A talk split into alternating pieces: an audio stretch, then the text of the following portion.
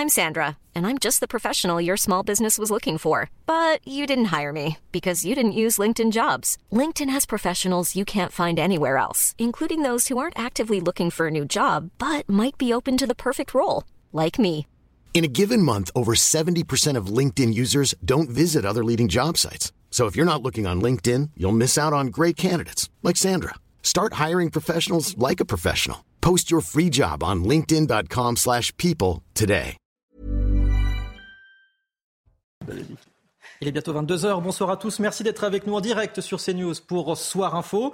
On embrasse Julien Pasquet, lui aussi a le droit de se reposer de temps en temps. On va tâcher quand même d'être fidèle au poste euh, dans, cette, dans Soir Info. Ce soir, au programme des deux heures à venir, on va parler évidemment des enquêtes autour de Pierre Palmade. Ses deux domiciles à Paris et Céline-Brière ont été perquisitionnés ces dernières heures après l'ouverture d'une enquête pour détention d'images à caractère pédopornographique. On évoquera également la réaction de Gérald Darmanin, le ministre de l'Intérieur, a annoncé créer un délit d'homicide routier.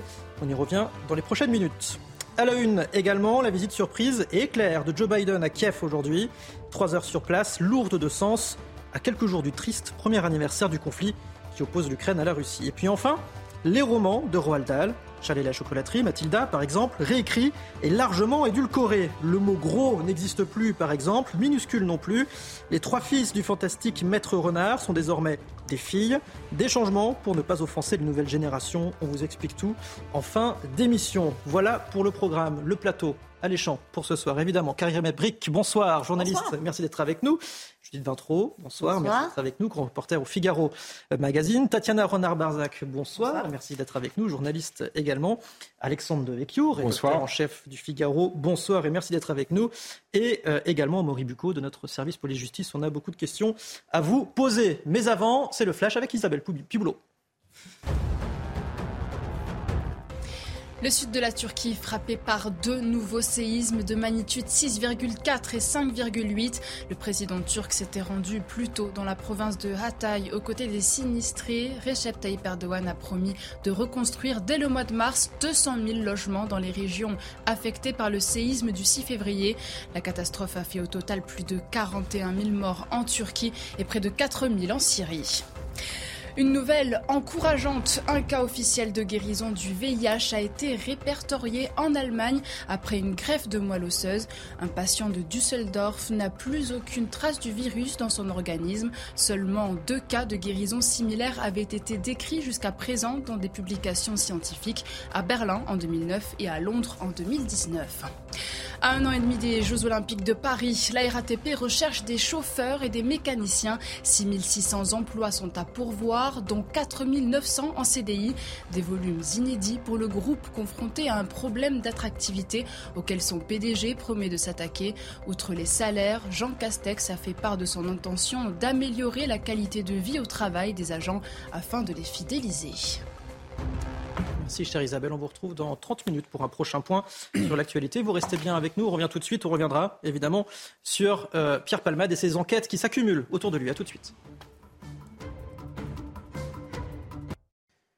De retour sur CNews dans Soir Info, toujours avec euh, mes invités pour les deux heures à venir, Karim Abric, Tatiana, euh, Tatiana Renard-Barzac, Alexandre Devecchio, Amaury Bucco et Judith Vintro. Merci à tous les cinq d'être avec nous euh, ce soir. Je vais commencer avec vous, Amaury Bucco, parce que on va faire un point complet sur euh, l'enquête, les enquêtes euh, autour de, Pierre Palmade, euh, puisqu'il est donc désormais visé par cette nouvelle enquête pour détention d'images pédopornographiques. Exactement. Alors, la dernière, enfin, les dernières informations sur cette enquête préliminaire, c'est que euh, deux perquisitions ont été réalisées au domicile au pluriel de Pierre Palmade.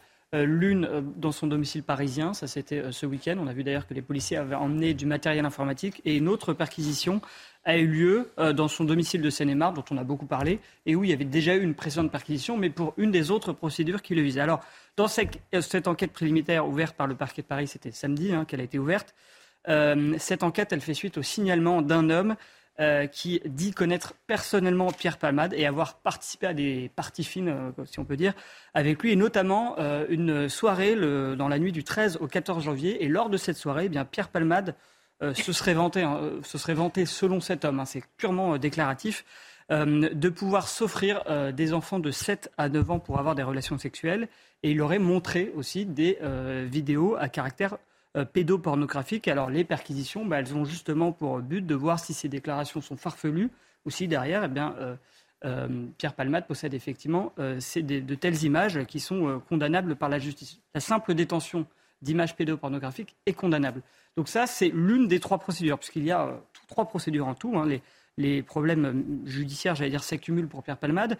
Euh, il y a euh, toujours l'information judiciaire qui a été ouverte par le parquet de Melun pour l'accident de la route. Donc c'est une information judiciaire pour blessures involontaires et homicides involontaires. Et là, ce qu'on a appris, eh bien, c'est que le parquet avait demandé la détention de provisoire de Pierre Palmade qui était mis en examen.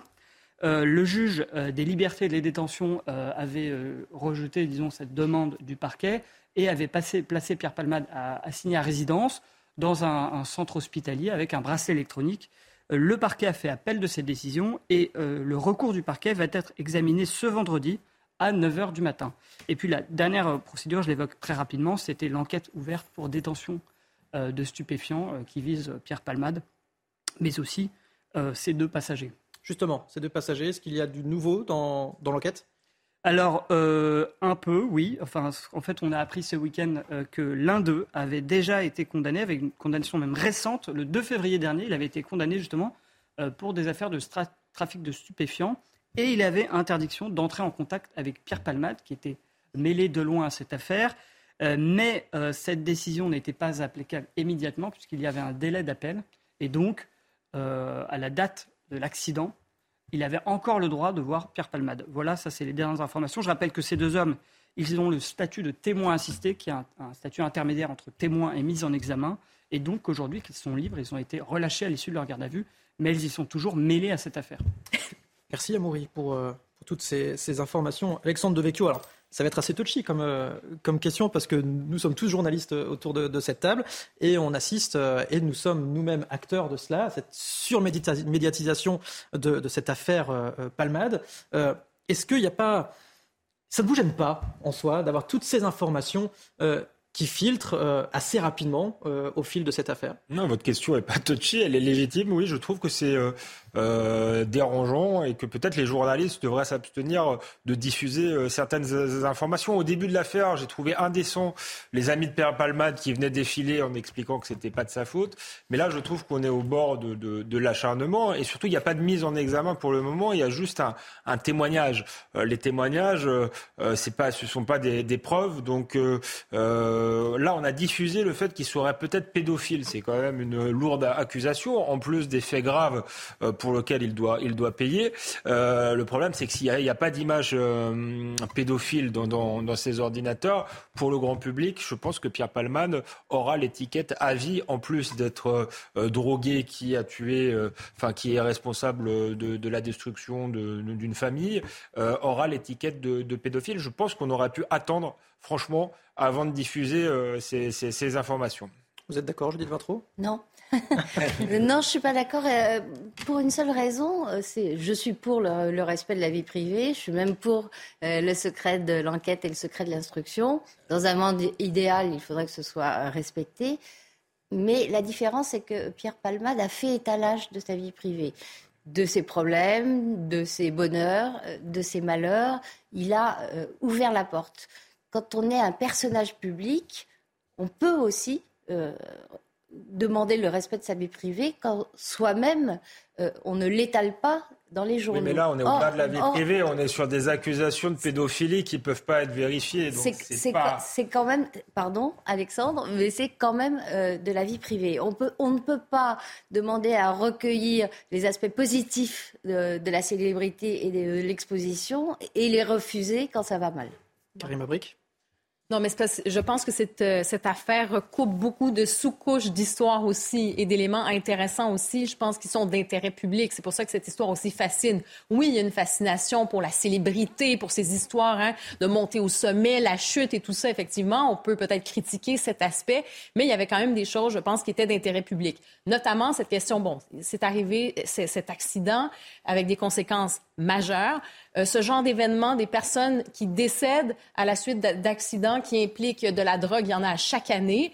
Euh, il y en a 700 euh, en France, donc des personnes qui sont victimes, qui sont mortes en raison de conducteurs qui étaient sous l'emprise de drogue. Donc c'est un vrai sujet. Il y a la question après, On a appris, oui, la question de la dépendance à la drogue parce que effectivement, il en avait déjà parlé, Pierre Palmade, de ses dépendances, de ses addictions à la drogue. Donc, on en parlait de ça. Pour ce qui est de la dernière enquête, ou enfin l'information qu'on a qu'il y a enquête sur cette question de euh, pédocriminalité, euh, ou enfin ces images potentielles, détention, euh, de, ben, en fait, des images où c'est encore flou, justement. Il y a une enquête. Moi, là-dessus, effectivement, je me garde une petite gêne parce qu'il y a une enquête et je pense qu'il faut aussi laisser le temps à la justice sur cette chose-là. Euh, on est sur des termes, on est sur un témoignage uniquement. Donc, est-ce que le moment, hein, cette affaire-là, est-ce que ça fait en sorte qu'il y a quelqu'un qui a décidé, hein, le, moment où, les, comme on dit, les langues se délient et on profite de ce moment-là pour soit régler des comptes, soit au contraire parce qu'on a un trop-plein, on connaît un secret, on décide euh, d'aller dévoiler des choses? On verra. Pour l'instant, c'est euh, au stade de l'enquête. Donc, sur ce dernier point, effectivement, on peut se garder une petite gêne. Mais pour le reste, je pense que ça a touché la France et ça a touché pour les différentes raisons euh, dont je parlais. Tatiana Renard-Barzac.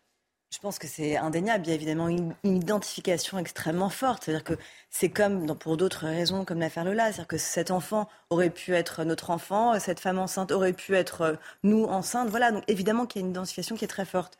Par ailleurs, on découvre aussi un angle mort malheureusement, euh, sans vouloir faire de mauvais jeu de mots, de la législation. C'est-à-dire qu'il y a 700 morts quand même par an euh, liés aux stupéfiants sur la route. Et on se rend compte que malheureusement, on parle beaucoup de l'alcool, on ne parle pas assez de la drogue, il n'y a pas de campagne de prévention en la matière. Après, je suis assez d'accord avec Karima pour une chose, c'est qu'il y a en effet différentes strates. Il y a une partie qui est celle de son accident. Alors certes, il a beaucoup parlé de lui, il y a eu des livres, il a expliqué combien il était mal à l'aise, combien il n'assumait pas même son homosexualité, hein, ce qu'il a plongé dans la drogue. C'est comme ça en tout cas qu'il l'explique, qu'il le justifie. Malheureusement, euh, ça ne justifie pas tout, ça ne justifie pas ce drame-là. Et même s'il a parlé de sa vie privée, même s'il l'a raconté, même s'il s'est euh, épanché lors d'interview, je pense que ça ne justifie pas le fait qu'on aille jeter en pâture. D'abord, moi, ça me choque sincèrement qu'on ait tous les procès-verbaux euh, des auditions. Sincèrement, c'est en effet le métier de journaliste, mais à la fois, je pense que c'est quand même compliqué que les médias aient avant même les avocats des partis certains éléments. Je trouve ça quand même sincèrement un peu problématique. Deuxièmement, c'est pas nouveau pour autant. C'est pas nouveau pour autant, mais à chaque fois se pose la même question. C'est hmm. qu'on est toujours un peu gêné euh, en se disant quand même c'est pas normal qu'on ait accès à toutes ces pièces-là avant même certains membres de la justice et certains membres avocats, etc. Deuxième chose, en effet, c'est vrai qu'il euh, y a cette partie euh, sur la pédopornographie. Je suis comme Karima, pour le coup, pour l'instant, on n'a pas d'éléments. Souvenons-nous quand même qu'il y a eu cette histoire aussi d'affabulateur qui était venu en disant moi je suis l'un des passagers et qui était un SDF et qui n'avait rien à faire dans cette histoire. Cela dit, on plonge dans le sordide, faire que j'attends de voir ce qui va se passer, mais c'est avéré. Euh, là, franchement, c'est euh, impossible. là, on dépasse tout, on franchit toutes les limites. enfin, c'est insupportable. Euh, et on tombe encore plus en sordide parce qu'on a quand même l'impression d'arriver. Souvenez-vous qu'il a quand même été à plusieurs reprises auditionné, il s'est retrouvé en prise avec la justice à plusieurs reprises. Mmh. Et on se retrouve là dans des histoires où d'abord on se demande sincèrement pourquoi il conduisait encore. On se demande pourquoi les deux témoins qui étaient dans la voiture ne sont pas, euh, sont juste mis sous le, témoin, sous le statut de témoin assisté, sincèrement. Il y en a quand même un des deux sans bouger, qui est quand même celui qui le piquait, qui lui fournissait apparemment la drogue. Pourquoi est-ce qu'il est ça en nature? Enfin, Sincèrement, il y a quand même deux, trois points là qui me posent mmh. question. Euh, et je trouve que ce n'est pas normal qu'on soit aussi laxiste là pour le coup en la matière avec ces deux personnes qui ont quand même fui. Alors que certains, il y en a un qui disait je, dormais. Il y a quand même eu un accident extrêmement grave. Ils ont quand même vu les voitures embouties. Me dites pas qu'ils n'ont pas vu ce qui se passait au moment, au moment tel l'accident. Mmh. Deuxièmement, les deux quand même, il y en a un sans papier, il y en a un autre qui était fournisseur de drogue apparemment avec d'autres affaires de stupéfiants et encore une très récente, comme vous disiez. Là, je trouve qu'il y a quand même une vraie problématique aussi à ce sujet. Ça, c'est une autre question, mais là, vous avez absolument raison. On ne comprend pas, ne serait-ce que la non-assistance euh, à personne en danger, et, vu effectivement le, profil euh, des deux personnes impliquées, c'est absolument aberrant. Il n'y a pas eu de mise en examen. Amaury Bulco, en plus, a, soulevé euh, un fait qui est quand même intéressant, c'est que l'un des deux ne devait pas voir Pierre Palmal. Alors il y a une espèce de de, juridiquement, il avait le, droit. Mais, ça montre aussi, euh, enfin, on peut se dire que peut-être que si euh, euh, il n'y avait pas ce problème juridique de temps, etc., il n'aurait pas vu Pierre Padmal et, tout ça ne serait pas mm. arrivé. Donc là, ça pose question aussi sur une espèce de, de justice administrative, euh, bon, qui prononce des jugements, qui laisse les gens en liberté, euh, qui laisse X temps avant que les choses soient euh, appliquées. Il y a, je, trouve que c'est intéressant aussi sur le, fonctionnement de la justice. Bico. Alors oui, d'ailleurs, c'est intéressant parce qu'il y a une l'avocate d'un des deux passagers qui s'est exprimée aujourd'hui Et alors c'est assez hallucinant ce qu'elle dit. Elle raconte que finalement son, son client n'avait pas conscience de l'accident. C'est-à-dire qu'il y a deux voitures qui se sont percutées avec un... On a vu les photos des voitures, c'est atroce et lui serait sorti de la voiture sans savoir qu'il y a eu un accident. Mais j'ai une question déjà. Est-ce que les deux sont indemnes? Parce que c'est ça qui est étonnant aussi. C'est-à-dire qu'on a deux passages arrière qui n'ont, qui n'ont eu bah, rien. Disons que comme ils, ont, ils sont partis à, s'échapper. Euh, oui, c'est ça. Oui, ils étaient apparemment. Euh, hmm. C'est ça qui est terrible, c'est que c'est la famille en face qui, pour le coup, n'avait rien demandé, qui finalement elle a plus gravement touché. Et alors moi, je voulais juste revenir sur, sur, ce point parce que je me sens un peu mise en cause quand on parle de la médiatisation de cette affaire. Vous avez le droit de réponse. Je suis journaliste police-justice, je contribue énormément, effectivement, à, enfin, j'essaie de contribuer du moins à à, informer les, téléspectateurs sur, ce, sur cette affaire. Moi, ce que je pense, c'est que, par exemple, ce que disait Alexandre sur le fait qu'effectivement, là, on parle de, l'affaire euh, d'images euh, pédopornographiques. Euh, on précise bien qu'il est accusé par un homme, qu'il n'est absolument pas jugé. moi, je pense que les téléspectateurs sont assez intelligents pour comprendre cela, les nuances de la justice, et que d'être accusé ne vaut pas condamnation. On le répète très souvent sur cette chaîne, d'ailleurs. Et donc voilà, c'est juste la petite mise au point que je voulais faire. Et ça mérite d'être encore dit. Euh, au passage. Euh, vous évoquez euh, cet accident à l'instant. Dans cette histoire, il y a quelques protagonistes et surtout des victimes, les, blessés, au nombre de trois. Jeanne Cancard et Florian Paume étaient devant l'hôpital Beaujon à Clichy aujourd'hui et nous donnent des nouvelles de ces victimes. Le conducteur âgé de 38 ans est toujours plongé dans le coma, dans un état grave. C'est ce que nous a confié son frère, ses proches, qui nous expliquent qu'ils ne savent pas quand est-ce qu'il pourra se réveiller, ni même s'il pourra de nouveau marcher. Ce père de famille qui a déjà subi six opérations en l'espace d'une semaine. Une septième intervention, cette fois-ci au niveau du bassin, est à venir. Il est, je cite, fracturé, cassé de partout. C'est ce que nous a confié l'un de ses cousins qui, avec d'autres membres de sa famille, se relaie tout au long de la journée à son chevet pendant que son fils, un enfant âgé de 6 ans et qui était à l'arrière du véhicule au moment de l'accident, eh est toujours hospitalisé à l'hôpital Necker à Paris. Il est sorti du coma, mais ses proches nous expliquent eh bien, qu'il a le visage en partie défiguré, qu'il a la mâchoire cassée, qu'il ne peut plus parler ni manger normalement. Cette famille qui nous dit aujourd'hui avoir confiance en la justice et qui veut, je cite, que Pierre Palmade paix pour ce qu'il a fait, car il a détruit une famille, nous a confié tout à l'heure l'un des cousins du conducteur. Voilà donc pour l'état de santé des, euh, victimes, les séquelles, euh, on ne peut pas les compter, Ce sera, ça va se passer sur plusieurs, euh, plusieurs dizaines d'années. juste, Amaury, que risque Pierre Palmade? Eh ben Justement, vous parlez des victimes, il y a toujours cette terrible histoire, ce détail juridique de savoir si l'enfant qui, qui, qui, est né, enfin disons, qu'attendait la femme qui était présente dans la voiture et qui a perdu son enfant, s'il a eu le temps de respirer euh, une fois qu'on l'a sorti devant de sa mère, pour savoir si euh, il est, euh, s'il y a eu homicide involontaire ou pas. Mm. S'il y a homicide involontaire, là, ça peut aller de 7-10 ans de prison, voire le double, puisque le parquet de Melun a retenu la récidive dans le cadre de la consommation de drogue de Pierre Palmade. Et d'autres autopsies vont avoir lieu bientôt Justement, bah, sur cet enfant, euh, les expertises vont aller un peu plus loin, mm. ce qui est aussi terrible pour la mère en plus. Mm, bien sûr. Euh, pour euh, effectivement, notamment, enfin, on peut imaginer hein, qu'ils vont aller regarder les médecins si les poumons ont servi, enfin, si il a pu faire fonctionner ses poumons et donc prendre une respiration. Vous restez bien autour de la table, messieurs, dames, vous restez bien devant votre télévision. On revient dans quelques toutes petites minutes. À tout de suite.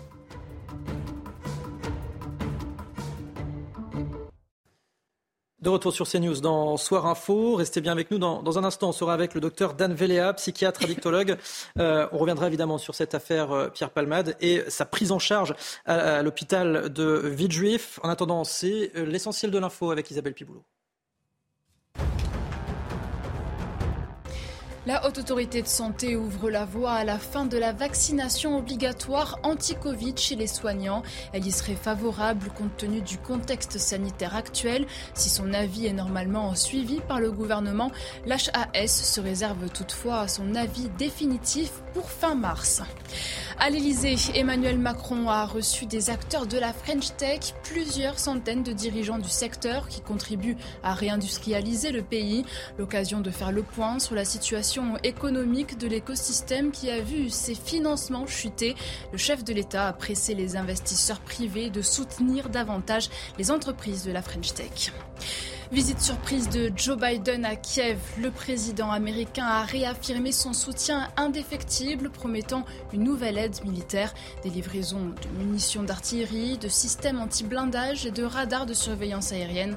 Joe Biden a ensuite rejoint la Pologne, autre allié de Kiev. Il rencontrera demain les dirigeants polonais à Varsovie, alors que ce vendredi marquera un an de guerre en Ukraine. Ah Merci beaucoup, chère Isabelle. On vous retrouve à 23h pour l'essentiel de l'actualité. Soyez bienvenus dans Soir Info, toujours avec mes invités ce soir, Karima Brig, Judith Vintraube, euh, Tatiana Renard-Barzac, Alexandre Devecchio et euh, évidemment Amaury Bucco de notre service police-justice. Merci à tous les cinq d'être avec nous. J'en profite pour... Euh, pour vous remercier, Amaury et tout le service police-justice, Noémie Schulz et Sandra Buisson, pour l'excellent travail que vous faites depuis longtemps, certes, mais euh, depuis euh, pour cette affaire Pierre Palmade, puisqu'on en parle, euh, puisqu'on en parle en ce moment.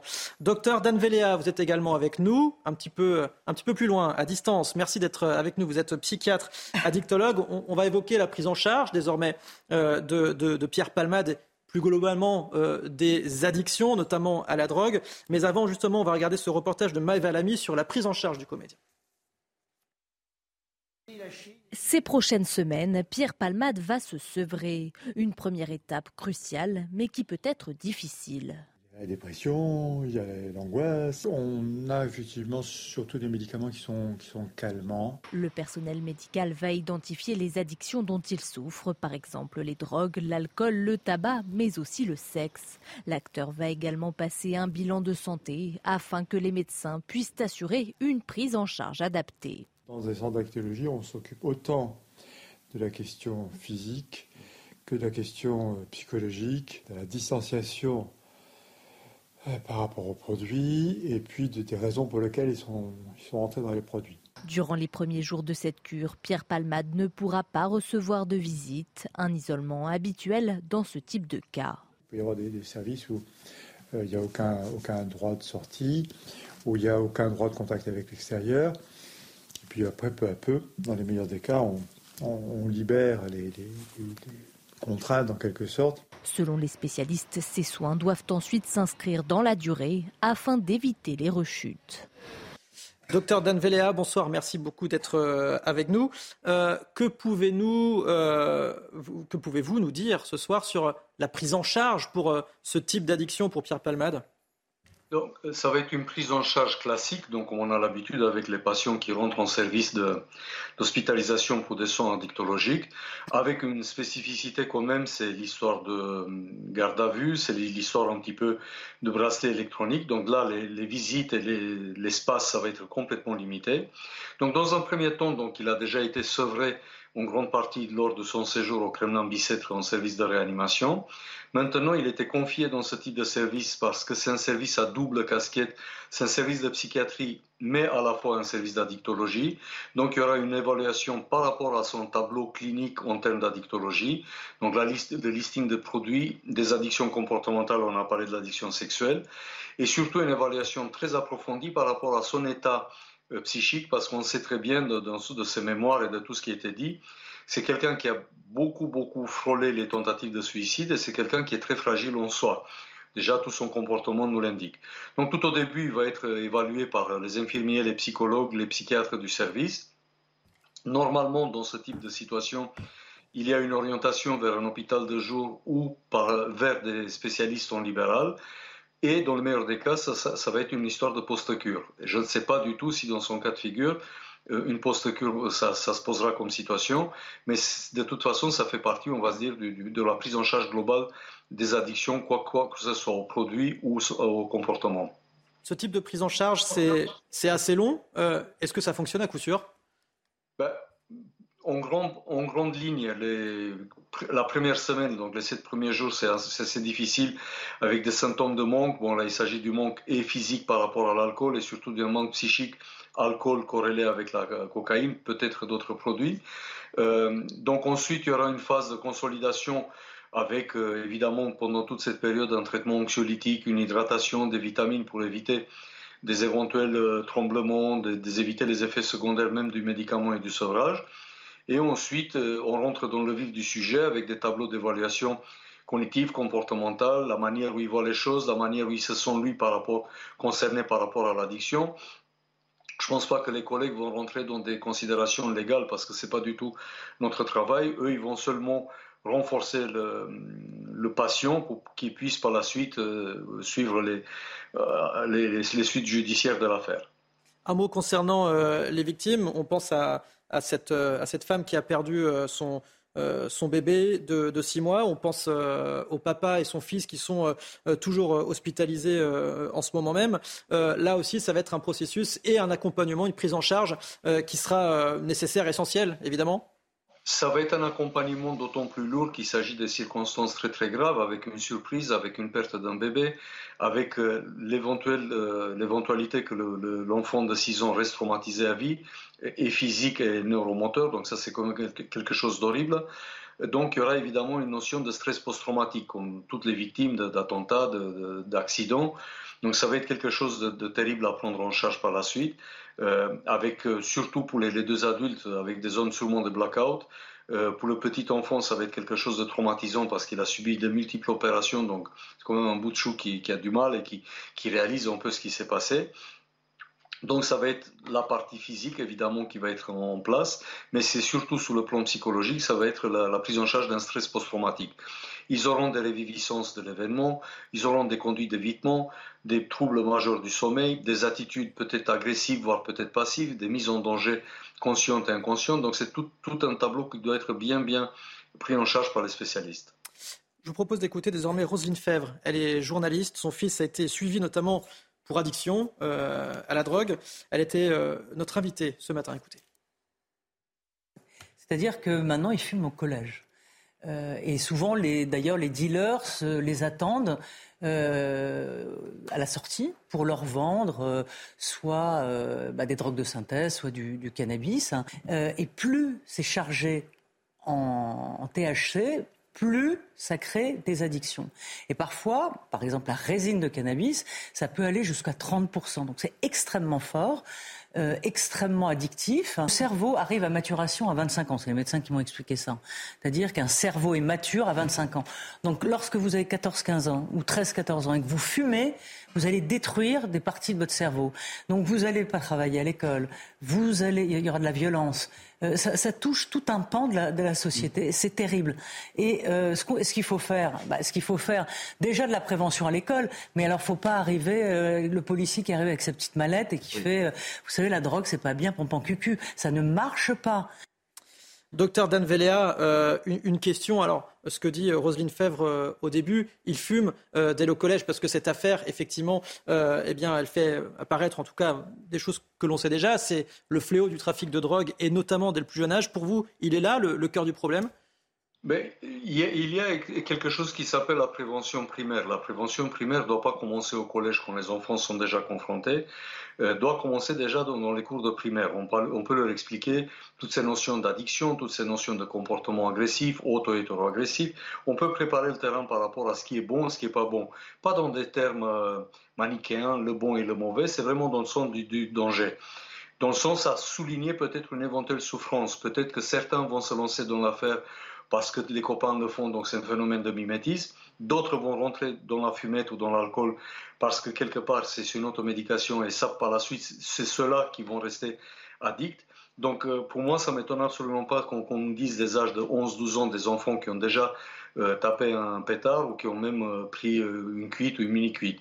Et petit à petit évidemment il y a une population qui est exposée, les enfants sont très exposés, les dealers ne, se, donnent à cœur joie de venir euh, leur proposer des produits sur un mode très pervers au début parce qu'on leur donne à titre d'essai, ben, petit à petit ils deviennent dépendants et petit à petit ils feront eux-mêmes l'office de mule, donc transporter le produit et le vendre à des camarades euh, du collège et par la suite au lycée. Donc c'est une boucle où évidemment, comme le dit votre collègue, euh, la neuroplasticité, donc le cerveau qui se modifie, ça dure jusqu'à 25 ans.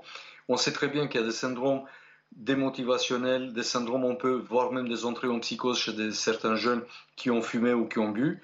Euh, malheureusement, on constate de plus en plus l'arrivée des drogues de synthèse qui étaient plutôt réservées, on va dire, exceptionnellement aux 15-16 ans et ensuite dans la scène rave, dans les fêtes privées vers 18 ans. Et maintenant, on voit déjà des jeunes de 13-14 ans qui ont déjà goûté de l'ecstasy, voire même du LSD pour certains d'entre eux. Tatiana Renard-Barzac, vous aviez une question. Moi, j'avais une question. Euh, D'avoir juste rebondir pour faire un lien. C'est vrai qu'il y a un il y a un vrai tabou en fait sur la drogue et c'est un vrai souci parce qu'en fait on ne peut pas faire de prévention, on ne fait pas de prévention. On devrait pouvoir en parler justement à l'école, aux enfants, leur expliquer combien euh, c'est catastrophique de commencer à se droguer. Mais, mais malheureusement, on est pris en étau aujourd'hui en France. On a une vision des choses qui fait qu'on a. Regardez, il n'y a pas de prévention routière non plus, ce qu'on disait tout à l'heure sur, la drogue, malheureusement. Moi, j'avais deux questions, pardon, j'arrive un peu comme je fais un soupe, mais pour revenir à ce que vous disiez tout à l'heure sur Pierre Palmade, je voulais savoir d'abord combien de temps il fallait, puisqu'on sait qu'il n'y a pas par exemple, comme pour l'héroïne de méthadone, il n'y a pas de médicament de substitution à proprement parler pour la cocaïne. Combien de temps pour ce sevrage? Je sais, je crois savoir que le, tribunal a ordonné six mois renouvelables justement pour cette euh, détention à l'hôpital de Villejuif. Et deuxième question, euh, si jamais il devait venir en détention provisoire, ce qui peut lui pendre non seulement pour l'accident, mais en plus pour le trafic de stupéfiants, euh, et pardon pour l'image, la détention d'images pédopornographiques, comment ça se passe en prison justement pour ce sevrage et ce suivi? Voilà mes deux questions. Donc, la, première question, c'est euh, évidemment la durée d'un sevrage. La cocaïne, c'est un produit, donc on va dire, c'est ce que je disais tout à l'heure, au bout d'une semaine, les symptômes euh, éventuels physiques, mais c'est très peu, c'est des, des, serments de la mâchoire, c'est pas les mêmes signes que l'alcool ou l'héroïne. Au bout d'une semaine, l'organisme, il est, on va dire, en grand détoxifié.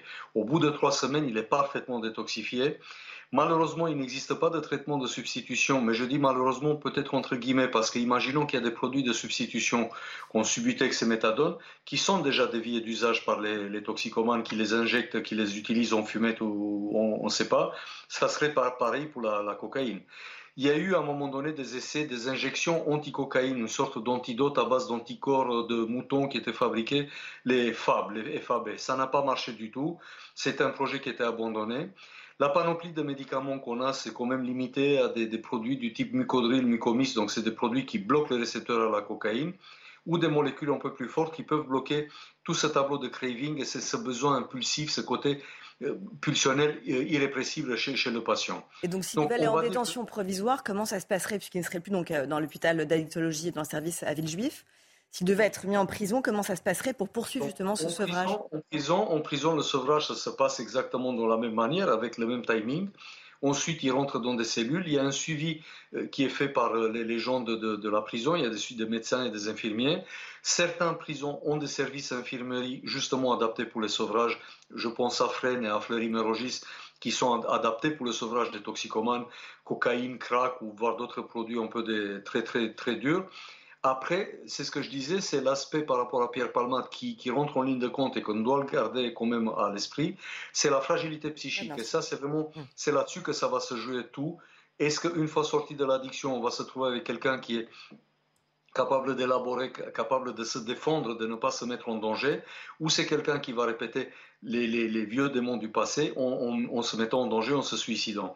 Ce qui n'est est pas souhaitable, évidemment, parce que c'est un être humain, malgré tout ce qu'il a fait et tout ce qu'on l'accuse. Et ce qui serait bien, c'est aussi, ne serait-ce que pour donner l'exemple, je ne veux pas qu'il soit exemplaire dans l'affaire qu'il porte le, mal-être le malheur de tout le monde. Mais ne serait-ce que les petits jeunes qui, fument des pétards, qui boivent de l'alcool, qui ont pris de la coke en soirée et qui sortent ensuite les, les rois dont la toute-puissance, ça, au moins qu'ils entendent que voilà, quelqu'un qui est un adulte normalement constitué, peut avoir ce type d'expérience. Donc, que ça soit une expérience euh, porteuse en, termes d'enseignement de, et d'exemplaires. Mmh. Karim Abrik, rapidement. Oui, parce qu'on entend euh, souvent hein, que la toxicomanie, c'est une maladie. On l'a entendu pour Pierre Palmade, il est malade, c'est une maladie. Est-ce à dire que chez une partie de la population, il y a quelque chose presque de génétique? Là, vous allez prendre de l'alcool, vous allez devenir alcoolique, vous allez prendre de la drogue, vous allez euh, tomber rapidement dans la dépendance. Donc, euh, j'aimerais vous entendre sur ce concept de, de toxicomanie qui est une maladie pour certaines personnes en particulier. Donc, pour, résumer à peu près, la toxicomanie, ça s'appelle la focalisation ou la centration sur un produit ou un comportement au détriment d'autres activités sociales, intellectuelles, activités de groupe. Donc l'individu, il est focalisé là-dessus. Dans la plupart des cas, il faut qu'on prenne, dans tous les cas, il faut qu'on prenne en compte l'aspect du produit. Le produit en soi, le cannabis, il est beaucoup moins addictif chez certains que la cocaïne ou l'héroïne. Euh, l'environnement dans lequel ils vivent, ça peut être un environnement sécur comme un environnement insécure, avec des violences, avec des, passages à l'acte, avec différentes manières, mais c'est surtout par rapport à l'individu. Il a des facteurs de, fragilité. Tout individu a des facteurs de, fragilité. On peut décompenser de tout et n'importe quoi suite à un événement grave dans sa vie, même si on n'a pas eu un élément euh, qui pourrait dire déjà quand on était enfant qu'on est futur euh, malade de telle ou telle chose. Euh, il y a un équipement génétique, on le sait par exemple, les LDH, certaines enzymes qui facilitent ou qui, nous permettent de, de voir qu'il y a un portrait type de, de, l'alcool. Il y a certains qui ont d'autres types de, facteurs génétiques, mais il ne faut surtout pas se limiter qu'à la génétique. Il y a surtout l'interférence entre le produit et l'organisme avec la mise en place des, systèmes de neuromédiateurs, et c'est valable pour tout le monde. Ça peut être les neuromédiateurs classiques, la sérotonine et la dopamine, avec ce qu'on appelle un système de récompense dopaminergique. Mais ça, c'est valable aussi dans le sexe, que ça soit valable aussi dans les comportements alimentaires excessifs pas seulement par rapport à des drogues euh, classifiées comme drogues. Ça peut être aussi chez les joueurs pathologiques. Il y a exactement le même style de mécanisme qui s'installe. Commencer à donner des médicaments lourds par rapport à ce type de, déjà des neuromédiateurs, ça serait une faute parce qu'automatiquement, on va masquer un problème. Il faut se poser la question si les gens qui sont toxicomanes ou alcooliques ne sont pas en train de masquer un problème, d'avoir eux-mêmes trouvé une solution autothérapeutique, de réparation, fixer quelque chose. Et c'est ça l'une des questions de base dans la toxicomanie. Euh, au-delà de l'aspect péjoratif, c'est des gens faibles, c'est des gens qui n'ont pas de volonté. Ça, c'est des discours réchauffés. Ils les ont entendus, nous on les entend aussi. Mais il y a quand même un substrat très important. Pourquoi devient-on toxicomane? Si on n'aborde pas avec le patient quel est le but de l'utilisation de la substance, pourquoi vous le prenez, pourquoi vous faites ci et ça, ça ne, marchera, ça ne marchera absolument pas. Hmm. Il y a des failles narcissiques, il y a des traumatismes infantiles, il y a des, troubles de, l'attachement. Tout ça, ça doit être pris en compte et trouver comment la personne peut se reconstituer autrement.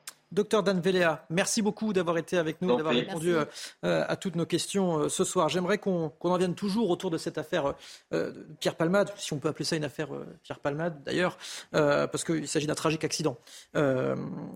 avec cette réaction du ministre de l'Intérieur, Gérald Darmanin, qui a annoncé créer un délit d'homicide routier. Je propose de regarder les explications de Célia Judas avec Valentine Leboeuf et Amaury Bucco, vous nous donnerez plus d'informations. L'homicide routier, une nouvelle dénomination mais pour les mêmes sanctions. Lorsqu'une personne provoque un accident mortel sur la route, elle est poursuivie pour homicide involontaire et risque 5 ans de prison, le double en cas de consommation d'alcool ou de stupéfiants. Pour l'avocat Rémi Jossaume, l'homicide routier n'a donc aucun intérêt. Ça prendra peut-être tout son sens uniquement si l'on change euh, de catégorie d'infraction, c'est-à-dire si l'on passe du délit à la sphère criminelle, c'est-à-dire que euh, l'on euh, euh, réserve au cours d'assises le fait de juger des homicides involontaires avec deux circonstances aggravantes. Avancée par le ministre de l'Intérieur Gérald Darmanin, cette mesure était attendue depuis plusieurs années par les associations de défense des victimes de la route.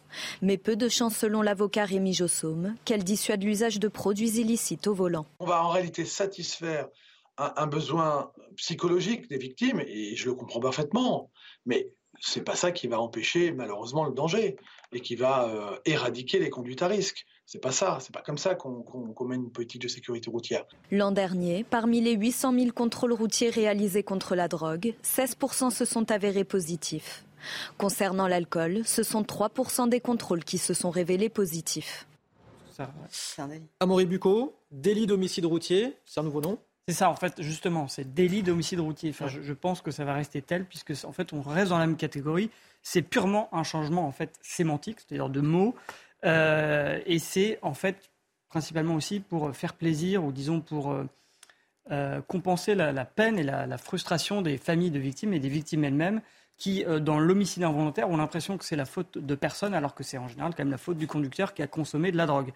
en fait, donc il remplace euh, routier, enfin involontaire par routier, mais a priori, il n'y aurait pas de euh, ça ne deviendrait pas un homicide volontaire, parce qu'un homicide volontaire, il faut le savoir, ce sont les meurtres et les assassinats, et là, c'est criminel, et là, ça va de 30 ans de prison à la perpétuité, donc ça n'a plus rien à voir.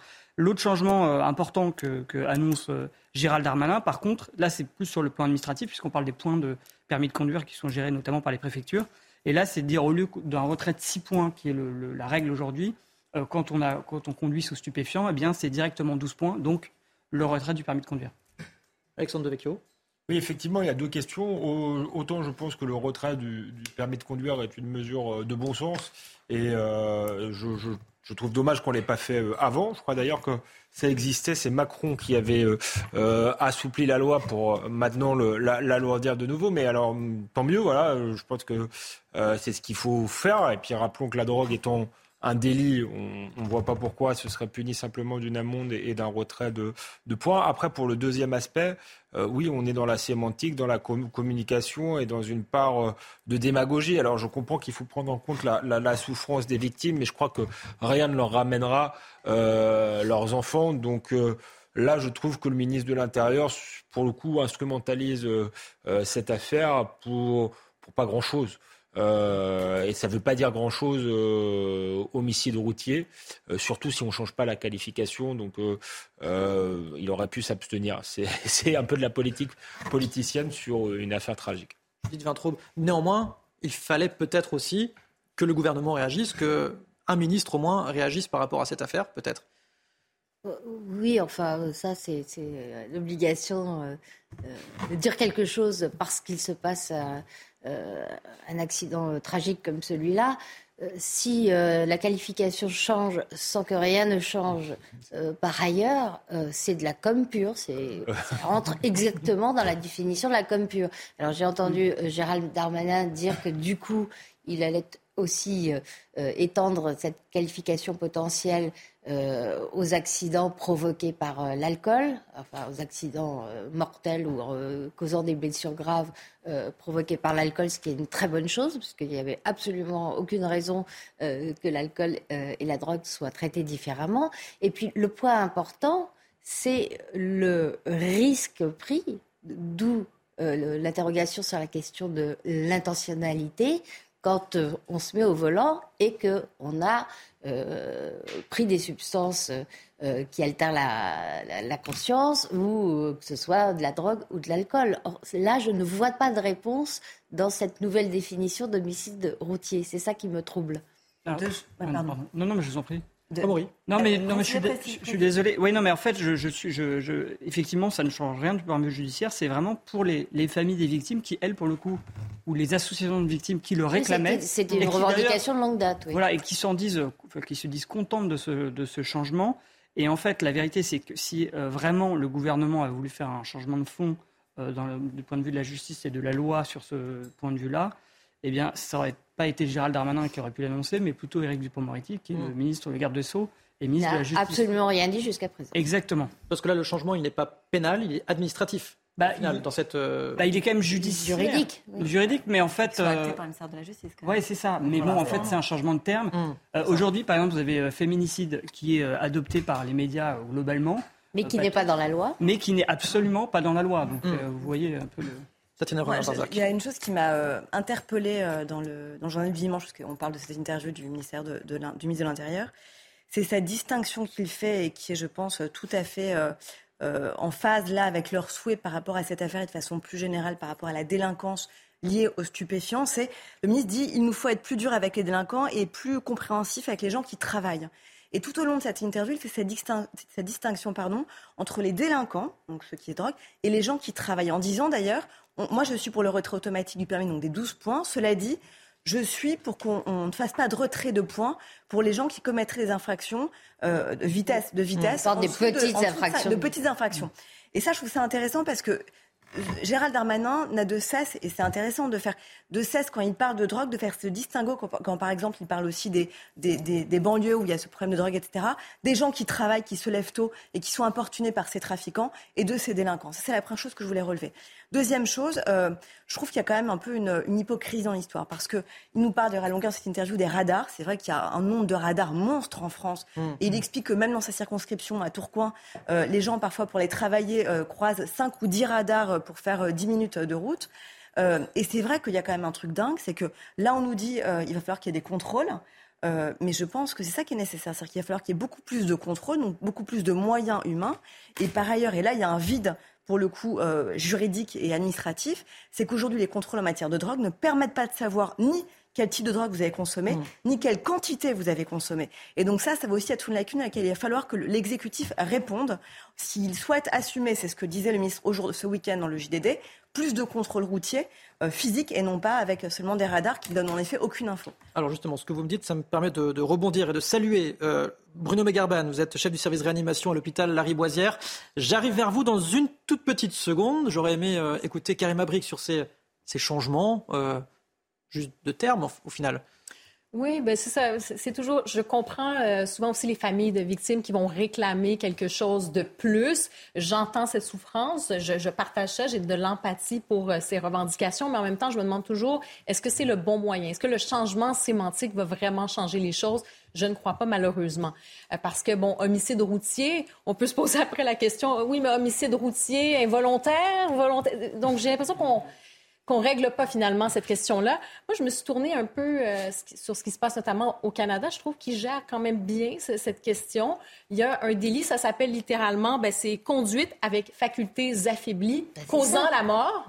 Et ça inclut donc la drogue et l'alcool. Bien sûr, on va plus, euh, disons, attraper les, les- des gens qui ont de l'alcool au volant, mais ça existe aussi, les contrôles routiers. On peut quand même, il y a des tests qui existent et ça va être de déterminer, euh, par exemple, pendant 48 heures, si vous êtes euh, sous effet de drogue et qu'on réussit à la détecter au bout de 48 heures après la conduite, vous pouvez être accusé donc de facultés euh, affaiblies au volant.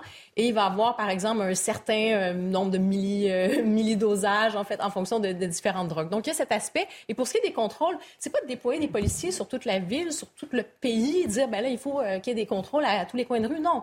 Il y a des choses qui existent, par exemple, d'annoncer, oui, oui, d'annoncer qu'il va y avoir des contrôles.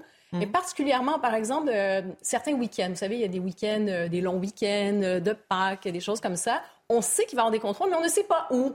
Et euh, ça va être ça pour, euh, par exemple, pour la vitesse et en même temps pour les contrôles drogue, alcool. Donc, on ne sait pas quand ça va arriver, mais ça arrive et effectivement, les peines ensuite doivent être conséquentes et elles le sont aussi. Euh, si c'est, bon, la première fois, oui, on peut avoir, dans certains cas, le, le droit à l'erreur, comme on dit. Donc, on ne va pas vous emprisonner à vie euh, si vous faites une infraction, mais si ça cause la mort, s'il y a des choses, il y aura des peines conséquentes. Donc, je pense qu'on peut, euh, on peut faire mieux et on peut quand même donner des choses à ces familles euh, qui réclament un peu plus pour avoir un peu plus de justice. Bruno Megarban, vous, vous voyez euh, au sein de, de votre service quotidiennement ce fléau de, de la, de la drogue au volant et le nombre de ces drogues qui, qui s'est multiplié en quelques années? Alors oui, effectivement, euh, pas seulement au volant, mais dans la vie quotidienne. En fait, euh, nous avons dans le service très régulièrement des personnes qui sont admises pour overdose ou pour euh, des effets toxiques liés à la consommation des drogues, que ce soit l'héroïne, la cocaïne ou les nouvelles substances psychoactives, ces fameuses drogues de synthèse qui se répandent actuellement très rapidement dans les fêtes. Et donc, en fait, la cocaïne euh, est effectivement euh, euh, aujourd'hui très disponible dans le pays. On estime que dans le monde, la production en 10 ans a doublé, et ce qui fait que le prix a diminué. Aujourd'hui, en France, on peut acheter un gramme de cocaïne pour environ 50 euros. Alors, il faut savoir qu'un gramme, ça fait à peu près 5 à 10 rails. Alors qu'il y a une vingtaine d'années, ça coûtait 120 euros. Donc ça s'est effectivement démocratisé. Et de fait, le nombre de consommateurs a augmenté. Euh, Aujourd'hui, on pense qu'environ 6% des adultes ont déjà touché à la cocaïne. Euh, donc évidemment, c'est un chiffre euh, qui fait peur. Bruno Megarban, Tatiana euh, Renard-Barzac, vous nous disiez tout à l'heure qu'il n'y avait pas cette prévention, notamment euh, euh, à l'école, au collège. Alors moi, j'ai le souvenir au collège, il y a des policiers qui étaient venus, ou des gendarmes plutôt, parce que c'était en, Ouais. en zone, en zone gendarmerie, qui étaient venus nous dire c'est pas bien, il faut pas, il faut pas boire. alors il faut pas boire, il faut pas fumer évidemment. Mais non, mais regardez par exemple les stages de récupération des points. Ça serait mieux qu'il y ait des, justement que les personnes qui ont commis des infractions aillent dans des écoles et aillent raconter justement et voilà et dire voilà voilà ce qui s'est passé, j'aurais jamais dû. Enfin, je pense que ça serait plus intéressant, plus intelligent. Est-ce que je peux juste poser une question au docteur deux secondes Alors euh, allez-y, j'a- j'avais une question. parce que, mais, non, mais parce que après on va passer à autre chose, pardon, mais vous, vous évoquiez les drogues de synthèse et en l'occurrence, on parle de, de, de la fameuse drogue 3 MMC que consommait donc euh, euh, Pierre Palmate, qu'on découvre tous un peu en considérant que c'est donc un mélange, si je comprends bien, de trois drogues, dont la cocaïne. Euh, et je voulais savoir si c'était extrêmement addictif ou pas. Et par ailleurs, je tombe un peu de ma chaise quand vous me dites que 1 gramme, c'est 5 à 10 rails. Et j'ai cru lui lire que Pierre Palmade prenait donc 4, euh, 3 à 4 grammes de cette drogue. Donc j'ai l'impression que c'est quand même colossal comme consommation quotidienne. Rapidement, s'il vous plaît, professeur. Oui, tout à fait. Alors, juste pour la consommation de cocaïne, effectivement, les effets de la cocaïne durent à peu près une à deux heures. Donc, euh, si vous êtes un consommateur chronique, vous ressentez très rapidement le manque euh, et ce fameux craving, c'est-à-dire une envie incompressible euh, qui vous envahit de consommer à nouveau pour retrouver cet état d'excitation dans lequel vous êtes. Donc, ça ne m'étonne pas qu'il avait des consommations aussi répétées. Alors, la 3-MMC, en fait, ça n'est pas un mélange de trois drogues ou de trois types de cocaïne. C'est une drogue en elle-même, c'est une molécule en elle-même qui est issue de la synthèse. Elle est dérivée de la catinone euh, qui est le principe actif du cat, qui est une plante qu'on trouve en Afrique de l'Est.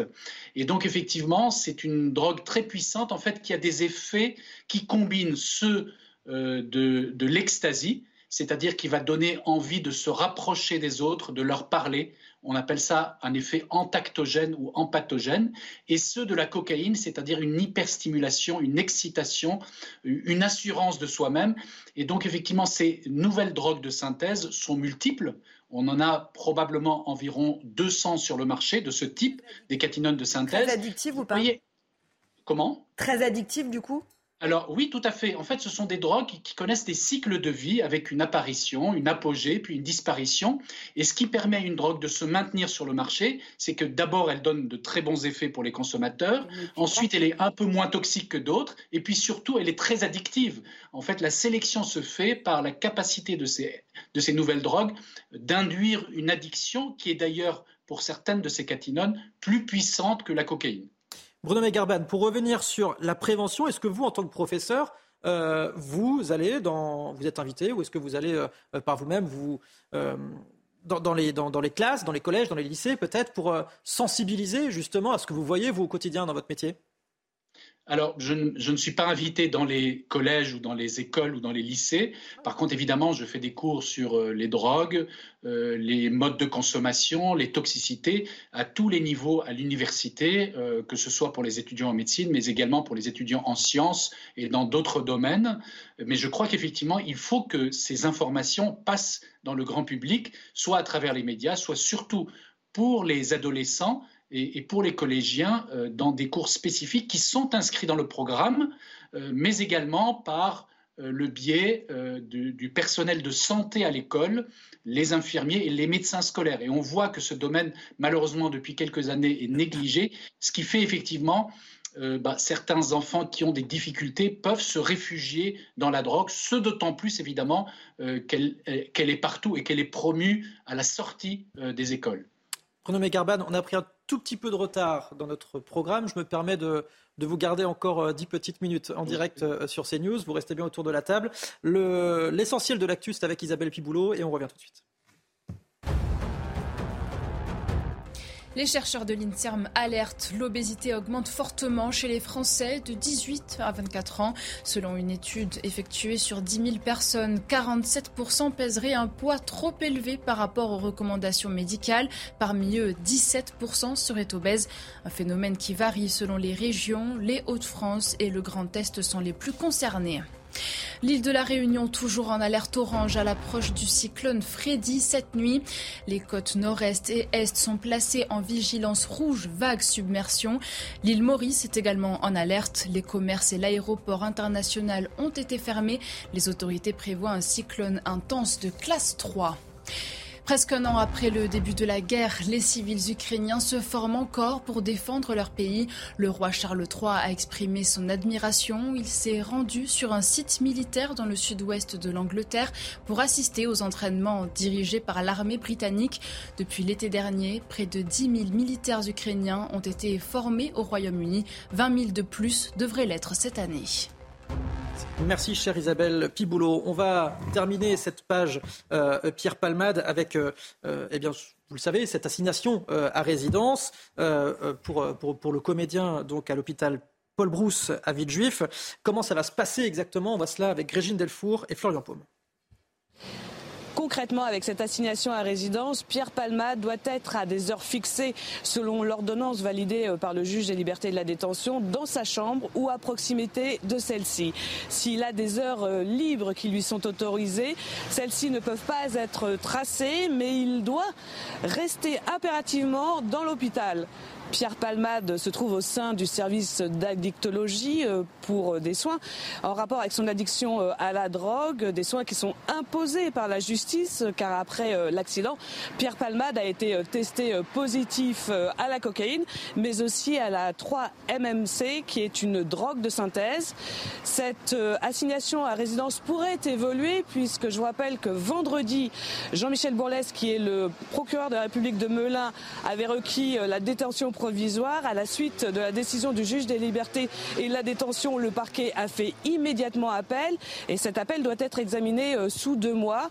On sera donc à l'issue euh, si Pierre Palmade est placé en détention provisoire ou s'il reste sous contrôle judiciaire avec assignation ou pas dans un hôpital.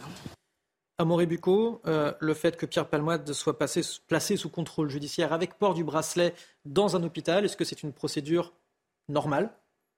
Bah, Disons, la question c'est plus de savoir si c'est normal qu'il n'aille pas en prison euh, hmm. euh, en détention provisoire, comme l'avait d'ailleurs demandé le parquet. Alors, ce que disent les juristes, les avocats qui ont une bonne expérience en la matière, ils disent qu'en général, pour un homicide involontaire dans le cas d'un accident de la route, c'est très rare qu'on mette on place quelqu'un en détention provisoire. Hum. Mais Pierre Palmade est un personnage médiatique et ça a forcément une influence aussi, puisque euh, peut-être qu'en prison, ça peut être compliqué pour lui. On a aussi peur qu'il se suicide parce qu'il y a cette pression médiatique. Euh, ce qui est sûr, c'est que le parquet, lui, n'a pas dit son dernier mot. Il réclame toujours le placement euh, de Pierre Palmade en détention provisoire. Et vendredi prochain, je le disais tout à l'heure, justement, se tiendra l'audience pour savoir. c'est la chambre d'instruction qui va devoir juger, apprécier euh, la demande du parquet de placer euh, Pierre Palmade en détention provisoire. Alors, ce qu'il faut, dernière, chose à savoir, c'est que euh, ce placement, donc cette assignation à résidence avec ce bracelet électronique, va être décompté du, hmm. et compté, comptabilisé comme une mise sous écrou. Et une fois que Pierre Palmade sera jugé, s'il est condamné à de la prison ferme, eh bien toute cette période qu'il aura passée assigné à résidence avec ce bracelet sera décomptée de la peine de prison à laquelle il s'expose. Merci, cher Amaury Bucco. Je vous libère pour ce soir. Merci pour euh, cette page plus que complète sur euh, ce tragique accident qui a eu lieu donc euh, il y a une dizaine de jours. maintenant, on va évoquer désormais un mot qu'on avait peut-être un petit peu oublié, le Covid, avec la Haute Autorité de Santé qui envisage de lever la vaccination obligatoire chez les soignants. L'avis, lui, sera rendu, l'avis définitif sera rendu fin mars. Néanmoins, l'idée est déjà levée. Professeur Bruno Megarban, vous êtes toujours avec nous.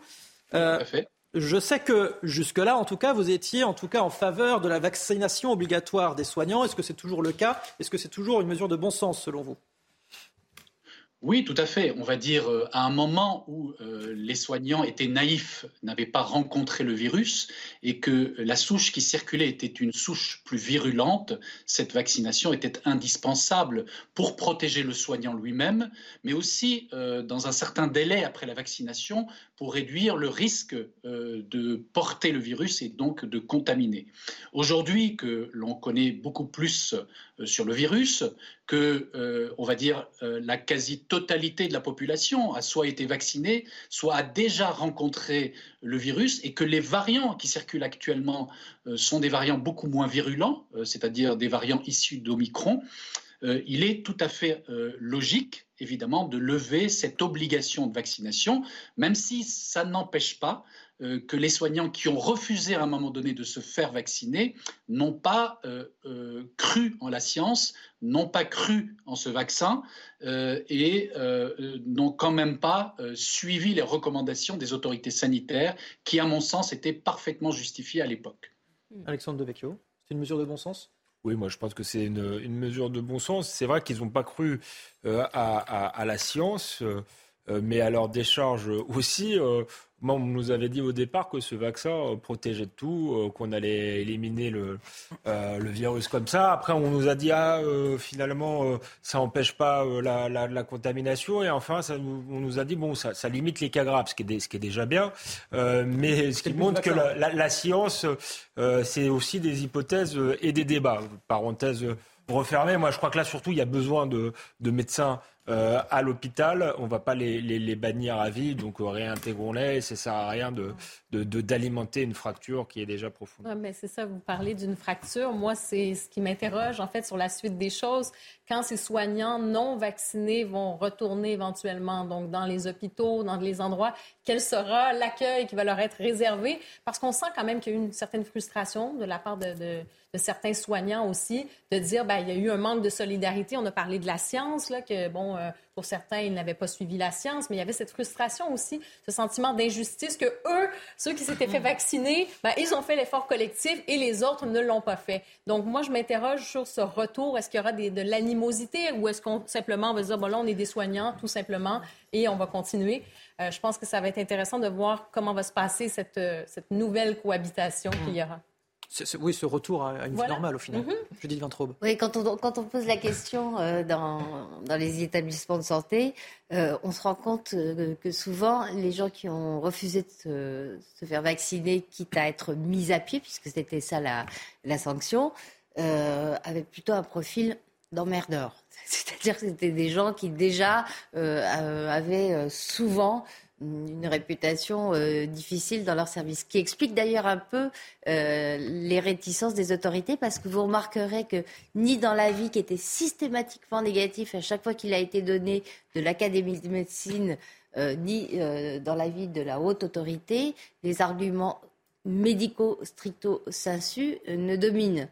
C'est plus pour des raisons de principe de précaution, des raisons de de discipline euh, vis-à-vis des consignes, mais on ne vous dit plus du tout. Et, pour les raisons médicales. Et, pour cause, comme Alexandre le soulignait, euh, ne prenez pas euh, de risque de contaminer, puisqu'on sait que le vaccin protège de la contamination sur une période ridiculement hmm. courte. En revanche, il reste l'argument ne soyez pas malade vous-même à un moment où la situation est tendue euh, dans les établissements de santé en termes de personnel, euh, ça, ça vaut toujours. On va poser la question justement dans un instant à Bruno Megarben. Euh, Tatiana Renard-Barzac. Moi, je, je, nuancerais quand même peut-être parce que je, je, je me souviens qu'à l'époque, on montrait qu'en fait, les médecins, les infirmiers étaient plutôt vaccinés, mais ceux qui avaient des réticences à être vaccinés, c'était plutôt les aides-soignants et, les brancardiers. Mmh. Et donc, je pense qu'il y avait aussi un, un problème de, de niveau d'information aussi. Euh, de certains, qui, oui, avec un discours, souvenez-vous quand même à l'époque de certains politiques, Florent Philippot euh, et d'autres, Nicolas Dupont-Aignan, avec un discours très anti-vax, qui peut-être infusé aussi auprès de certains. Il y a quelques médecins auprès qui ont choisi aussi, on peut pas dire que c'est oui, mais, oui, mais quand on regarde le, quand on regarde le gros des troupes, euh, professeur, vous... Très peu, mais il y en a quand même. C'est faux, mais il me semble que c'était plus les aides-soignants et les brancardiers, beaucoup plus que les médecins et les infirmiers. Première chose. Deuxième chose, je, pense que le, je pense que le gouvernement, je termine, Karima, je pense que le gouvernement, quand même, ne pouvait pas, alors qu'il y avait une injonction de se faire vacciner, euh, et, que c'était absolument impératif au regard du nombre de contaminations, ne pouvait pas euh, considérer que des médecins qui ont un devoir de responsabilité, d'exemplarité et de solidarité, puisque c'était aussi l'un des arguments qu'on utilisait auprès des citoyens pour aller se faire vacciner ceux qui étaient réticents. On ne pouvait pas, le gouvernement ne pouvait pas, Emmanuel Macron ne pouvait pas passer outre cela. Et là, je rejoins pour le coup, donc on est un peu tous d'accord en fait au final, je rejoins, je rejoins Alexandre parce qu'aujourd'hui, au regard de la pénurie euh, de, médecins et au regard de la crise que traverse l'hôpital et le milieu euh, soignant, euh, évidemment, et avec le nom en plus de burn-out et d'arrêt maladie qui ont été conséquents à cette crise qui a vraiment mis à chasse beaucoup de personnel soignant, je pense qu'en effet, le, le, gouvernement ne peut pas se passer malheureusement aujourd'hui personnel soignant.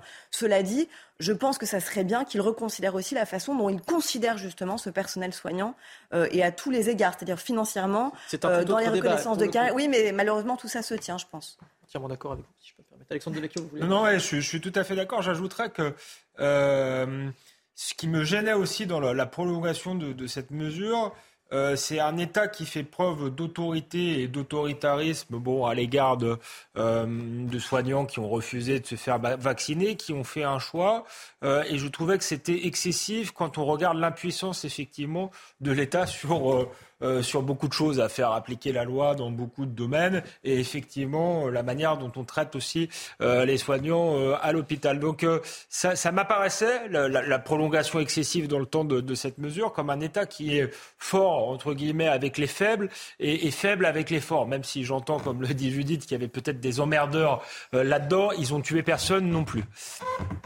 Bruno Megarban, est-ce que vous, par exemple, dans votre service, vous avez des, des soignants, des, aides-soignants qui sont suspendus pour le moment parce qu'ils ne sont pas vaccinés non, aucun, aucun du personnel qui travaille dans le service de réanimation de l'hôpital Lariboisière euh, n'est pas vacciné. Nous n'avons aucun personnel qui a été exclu pour cette raison ou qui est parti pour cette raison.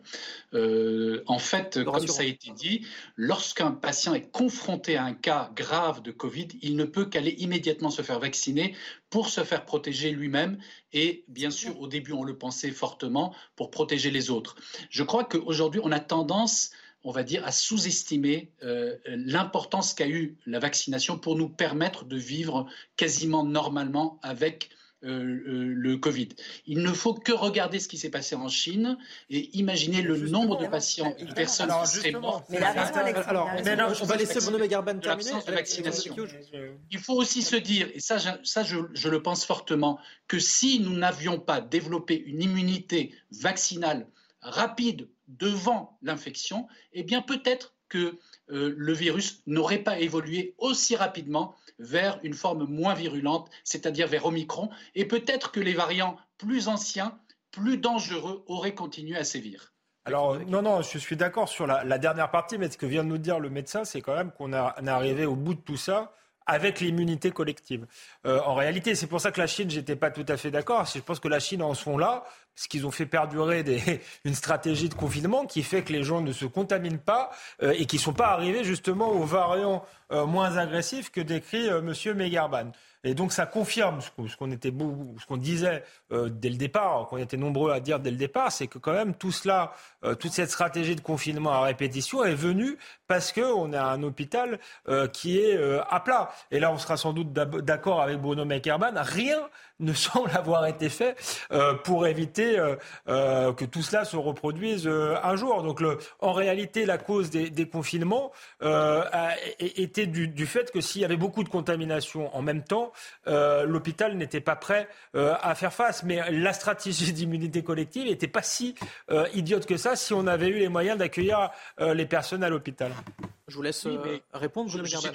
oui, tout à fait. Je suis d'accord qu'effectivement c'est l'immunité collective, mais les confinements ont été nécessaires pour permettre justement euh, aux personnes les plus fragiles, notamment, d'acquérir cette euh, immunité vaccinale pour éviter d'être confrontées au virus et malheureusement de faire des formes graves de la maladie. Il ne suffit pas uniquement de soigner les personnes gravement malades, mais aussi de prévenir. D'ailleurs, on en parle aujourd'hui, par exemple, pour les drogues. Il ne suffit pas uniquement de traiter les personnes toxicomanes, et on en voit la difficulté. Beaucoup plus important est de pouvoir prévenir l'usage et euh, la multiplication euh, des personnes usagées de drogue. Dernière question, Bruno Begarban. Euh, quel est l'état d'esprit parmi le personnel soignant aujourd'hui?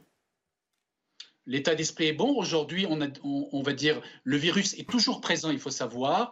Il y a environ 3500 contaminations jour, probablement sous-estimées. Ça reste stable à un niveau très bas. L'hôpital n'a quasiment plus de patients ayant la Covid-19. Malgré tout, malheureusement, euh, il faut le constater, rien n'a été fait pour sauver l'hôpital public. Aucune des mesures annoncées par le président de la République n'a été mise en place. Aucune. C'est urgent? C'est extrêmement urgent, euh, car évidemment, on sait qu'avec euh, l'arrivée de l'automne et du temps froid en septembre 2023, les mêmes problèmes que nous avons rencontrés en 2020, 2021 et 2022 se reproduiront. Nous allons avoir à nouveau une concomitance euh, des épidémies et à nouveau nous serons débordés et malheureusement à nouveau un certain nombre de patients euh, devront euh, avoir une prise en charge non optimale et inadaptée à leur situation. Merci beaucoup d'avoir été avec nous ce soir, Bruno, Bruno Megarban. Judith Vintraube, votre réaction à ce que, ce que dit, c'est pas c'est pas de très bon augure, parce qu'en plus, on, le connaît un petit peu, Bruno Megarban, c'est pas quelqu'un qui fait de la politique. non. Il, parle de ce qu'il connaît, lui, dans son service. Non, mais on le sait, euh, le, discours des, Alors là, c'est un des rares points sur lequel le, discours des, médecins euh, est unanime. Hein. Ceux, qui parlent, c'est pour dire que rien n'a été fait, rien n'a changé, euh, rien n'a été anticipé. Et d'ailleurs, il suffit d'avoir affaire à, à l'hôpital en ce moment pour, pour se rendre compte.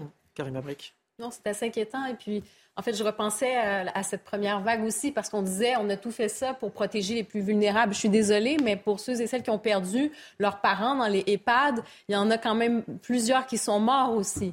Donc, je pense qu'il ne faut pas les oublier. Et euh, les personnes les plus vulnérables, il y en a plusieurs qu'on a échappé, malheureusement. Et quand j'écoute le docteur, moi, je suis d'accord et, je suis vraiment euh, triste d'entendre ça, de voir effectivement qu'on n'a pas retenu ces leçons pour l'hôpital. Et c'est pas juste comme ça ici. Hein. Il y a ça dans d'autres pays aussi. Je regarde au Canada et tout ça, c'est le même problème dans les hôpitaux. Et, et il nous l'a dit tout à l'heure, hein? il envoie le message, il envoie le SOS pour dire, ben, écoutez, ça, nous, ça nous pend sous le nez et on, il se passe rien finalement, ça continue, ça continue. Donc on se dit, attendez, on a eu euh, deux ans et demi de COVID. Oui, on sait maintenant un peu mieux comment gérer la COVID. On peut pas dire non plus qu'il s'est absolument rien passé. On sait comment mieux gérer, bon, euh, tel patient, tel autre patient, si vous êtes plus vulnérable, oui, euh, des rappels de vaccination, etc. Mais quand même, je trouve que c'est très inquiétant et les gouvernements n'ont aucun plan. On a l'impression que pourtant, les, messages sont là et il se passe les, plans, les plans ont été présentés. On, sait quand même beaucoup mieux. Hein. D'abord, il y, a des vaccins euh, efficaces pour éviter les, formes graves. Deuxièmement, on a arrêté d'intuber à tour de bras. Non, mais c'est ce que je dis. les deux ans et demi nous ont permis d'en apprendre plus sur la COVID. Mais quand on parle des problèmes de l'hôpital, oui, oui, je parle de ça. Je, fais, quand même la distinction de deux choses. On a gagné du temps aussi sur la question de la COVID, les personnes en bonne santé. En termes thérapeutiques purs, on a fait d'énormes ben progrès et heureusement. Ben oui, moi je parle de l'hôpital. Ça, on a, on a moins gérer euh, cet aspect-là, malheureusement. malheureusement, il y a en effet crise de l'hôpital avec la crise des urgences. Hein, vous le disiez, euh, il suffit d'aller euh, aux urgences aujourd'hui pour voir ce qui se passe. La crise pédiatrique aussi. La crise pédiatrique aussi, qui est un vrai souci. C'est-à-dire qu'il y a aussi un problème de prise en charge des tout petits aujourd'hui chez nous qui pose une vraie question. l'intensification des déserts médicaux, parce que c'est ce vers quoi on se dirige la tête tout droit. Et puis dernière chose, si je voulais avoir un panorama plus global, si je voulais parler de la santé de façon plus générale, il suffit d'aller euh, aujourd'hui dans les pharmacies pour avoir besoin d'antibiotiques euh, pour des petits ou des moins petits. Euh, le problème de pénurie de certains médicaments qui pose aussi de façon plus générale une vraie question sur comment aujourd'hui on a une vision à long terme sur la santé, que ce soit le problème des médecins et de l'hôpital, mais aussi la santé publique et les, médicaments, donc la souveraineté aussi euh, médicale, comment on fait pour relocaliser euh, les, actifs, euh, les actifs de certains médicaments et comment on fait pour ne plus être dans ces pénuries hallucinantes. Le doliprane, quand même, enfin, franchement, ou l'amoxicilline, il y a quand même des choses qui sont folles. Donc, oui, aujourd'hui, notre santé est en déliquescence et malheureusement, c'est pas faux d'avoir fait des ségures, mais quand on voit justement les non-résultats à la fin de ces ségures, on se dit qu'il y a un vrai souci. On va évoquer l'actualité internationale avec, avec vous quatre, messieurs, dames. Monsieur Dame au, pluriel. Euh, c'est vrai que c'est assez rare, et, ça fait ça fait plaisir qu'il y ait presque, pas C'est très injuste la parité n'est pas respectée. C'est très injuste. Attention, attention aux réseaux sociaux, Alexandre Devecchio ce soir. Attention. on va en venir donc à l'actualité internationale avec cette visite surprise et éclair de Joe Biden euh, à Kiev aujourd'hui. Un court séjour de trois heures euh, sur place dans la capitale ukrainienne, très lourd de sens. Le président américain a évidemment rappelé tout son soutien à l'Ukraine. Voyez les précisions avec Alexis Vallée. C'est en pleine alerte aérienne que Joe Biden est arrivé dans le plus grand secret au sein de la capitale ukrainienne. Un déplacement ô combien symbolique, un an après le début de l'invasion russe. Vous, Monsieur le Président, et tous les Ukrainiens, rappelez au monde ce que signifie le mot courage. Vous nous rappelez que la liberté n'a pas de prix. Nous serons à vos côtés, autant qu'il le faudra.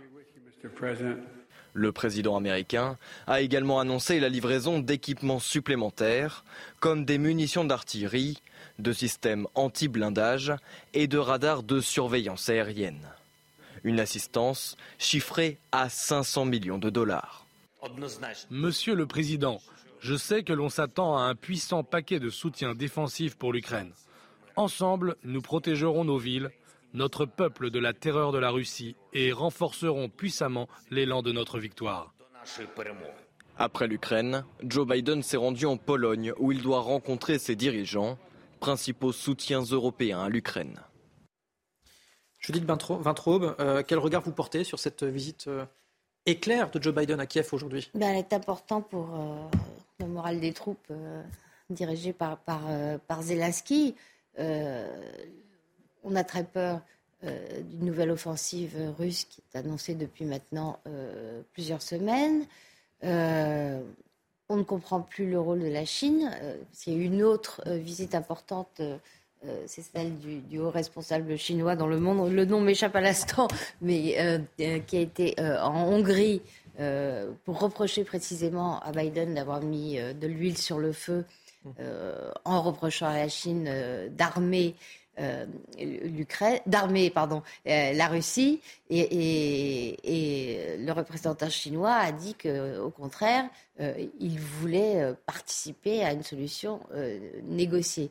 La Chine joue un rôle absolument fondamental dans cette affaire. On se souvient, il y a maintenant plusieurs mois, de déclarations qui étaient réticente mm. euh, vis-à-vis de la Russie, qui donnait l'espoir que la Chine euh, allait taper du, poids sur la table. Pour l'instant, ça ne s'est pas produit. Euh, moi, je trouve que le, la, visite intéressante du jour, c'est plutôt celle du Chinois. Mm. Alexandre Vecchio. Je, je, suis assez d'accord avec cette analyse. Moi, ce qui me, ce que je trouve un peu incohérent dans l'attitude des Américains, c'est qu'on a l'état-major américain qui explique que finalement, cette guerre euh, enfin, la guerre d'une certaine manière est gagnée puisque Vladimir Poutine n'a pas conquis toute l'Ukraine, mais que, que de, de, vouloir aller jusqu'en Crimée, c'est plus ou moins pas faisable. L'état-major américain pense qu'on n'arrivera pas euh, à, à, regagner totalement le, les territoires perdus, voire à faire euh, tomber le régime, que c'est pas réaliste. Il y a une interview dans le Figaro, euh, le secrétaire général de l'OTAN, euh, qui explique qu'il ne faut pas sous-estimer le fait que la Russie est prête à payer un coût humain gigantesque euh, pour cette guerre. Donc, euh, dans ces cas-là, pourquoi ne pas tout mettre sur le, la, diplomatie plutôt que de, faire une surenchère d'armement euh, des Ukrainiens pour une guerre qui pour, qui, est, pas totalement gagnable? Je trouve que là, il y a une incohérence et une forme de danger, effectivement, puisque ne sait pas très bien quel jeu joue la, la Chine d'escalade. Donc, depuis quelques jours, on a l'impression qu'on veut aller vers une guerre euh, total, suivre l'Ukraine coûte que coûte. Euh, euh, voilà, si Zelensky veut aller jusqu'en Crimée, veut faire tomber le régime, on le suivra. Ça paraît pas forcément réaliste et, raisonnable. il y a peut-être de la place pour la, diplomatie là-dedans, même si effectivement Vladimir Poutine aura pris peut-être une partie du, Donbass, mais en réalité, il a la Russie a déjà énormément perdu puisqu'elle est très très loin des objectifs qu'elle s'était fixés initialement. Les livraisons d'armes, ce n'est pas la solution. Il faut arrêter, selon vous Ou alors il faut. Je ne suis pas. Euh, en tout cas, il faut se fixer des objectifs de guerre réalistes, ce qu'on ne fait pas. Qu'on nous dise jusqu'où euh, on compte euh, aller et, donner les armes qui correspondent à, qui, permettent de gagner ces objectifs. Si les objectifs sont pas réalisables, je vois pas. Enfin, donner des armes, c'est faire des Ukrainiens de la chair à canon, et je trouve que c'est pas raisonnable, même s'ils le souhaitent. Moi, j'y vois en fait, euh, pour revenir vraiment à cette visite et euh, cette démonstration, j'y vois en fait deux messages. Il y a un message, bien sûr, à la communauté internationale, parce qu'on sait que depuis bon, quelques années, on a l'impression qu'on se tournait plus vers la Chine, la Chine qui représentait un peu la puissance euh, en montée, si on veut, et les États-Unis qui perdaient des plumes, notamment aussi avec bon, le retrait, ce qui s'est passé les années qui ont suivi le retrait en Irak. Et plus récemment, ça a été le retrait en Afghanistan. Donc, où était la position de force des États-Unis? Il me semblait, son image était, disons, un peu moins redorée. Et en reprenant le leadership, j'allais dire, dans le monde, entre guillemets, libre, ben, les États-Unis redorent leur image. Donc, ça, c'est très bon pour eux. Ils redeviennent euh, un peu cette espèce de puissance hein, qu'on a connue euh, auparavant. Donc, il y a ça. Et l'Ukraine est quand même sous perfusion financière, euh, militaire des États-Unis. Donc, c'est très important.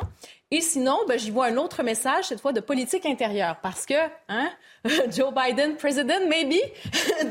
On sait qu'en 2024, il y a quand même des élections euh, aux États-Unis et il faut aussi qu'il envoie un message à ses électeurs. On l'oublie, mais c'est quand même très important.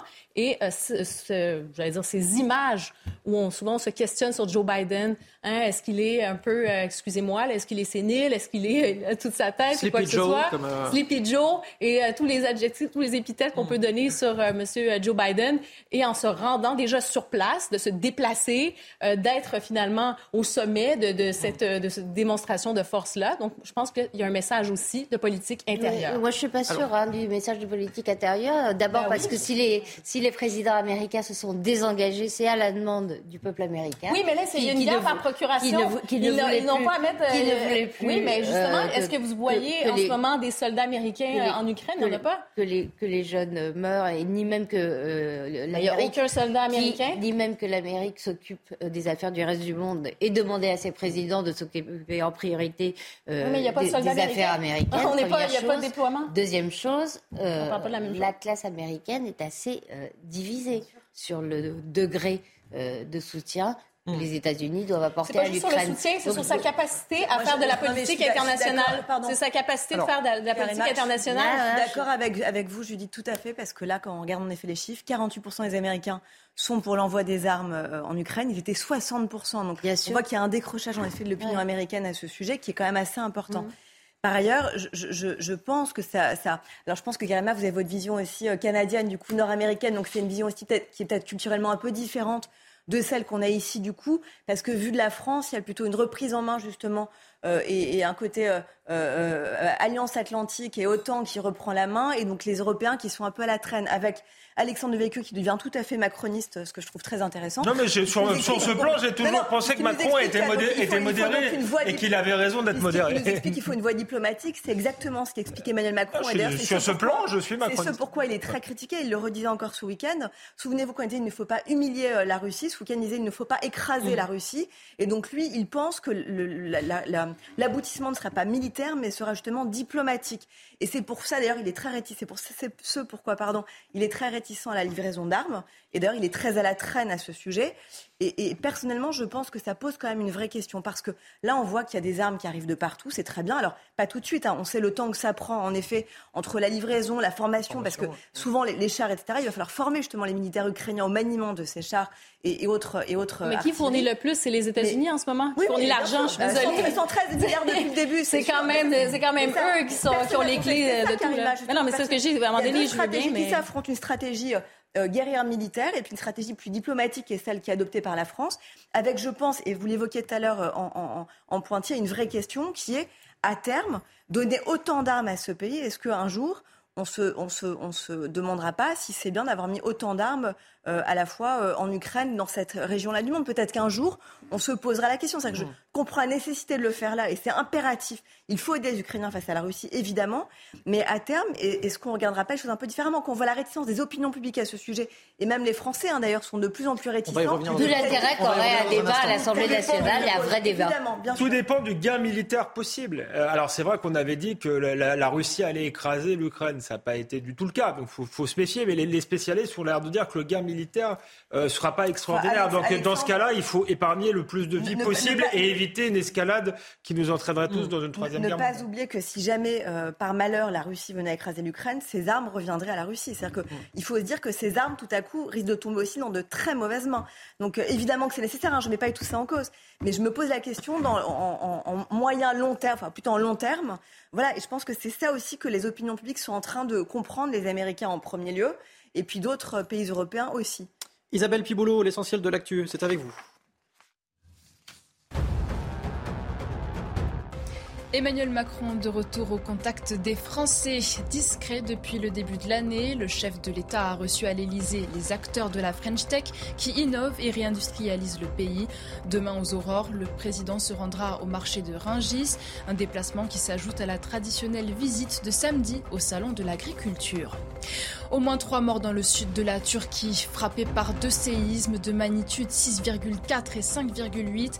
Les secousses ont également été ressentis dans la région d'Alep en Syrie, où 47 personnes ont été blessées dans un mouvement de panique. Pour rappel, le tremblement de terre du 6 février a fait au total plus de 45 000 morts dans les deux pays. Tempête meurtrière au Brésil. Les pluies torrentielles ont fait au moins 40 morts dans le sud-est du pays. Les coulées de boue ont bloqué de nombreux accès, retardant l'arrivée des secours. La plupart des habitants ont été privés d'eau et d'électricité. La situation pourrait s'aggraver. De nouvelles précipitations sont attendues dans les prochains jours. Merci, chère Isabelle Piboulot. Alexandre Devecchio, comme si, euh, voilà, nous sommes officiellement en sous-nombre ce soir sur ce, Ah sur oui.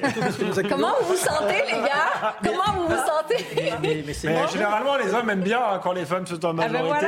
voilà. Euh, c'est très J'osais bien. pas le dire. Voilà, vous l'avez dit, euh, vous l'avez dit pour moi, puisque nous accueillons Maureen Vidal, journaliste de la rédaction. Bonsoir Maureen. Bonsoir. Euh, je reviens vers vous dans quelques minutes parce qu'on va parler euh, littérature, tout simplement. Vous nous en direz plus dans, dans, un tout petit instant. Mais en attendant, on va parler de ce sondage de l'IFOP pour la Fondation Jean Jaurès sur les sanctions économiques vis-à-vis de la Russie qui font consensus, mais l'aide militaire crée des clivages dans les populations en Europe. Vous voyez ce reportage de Solène Boule.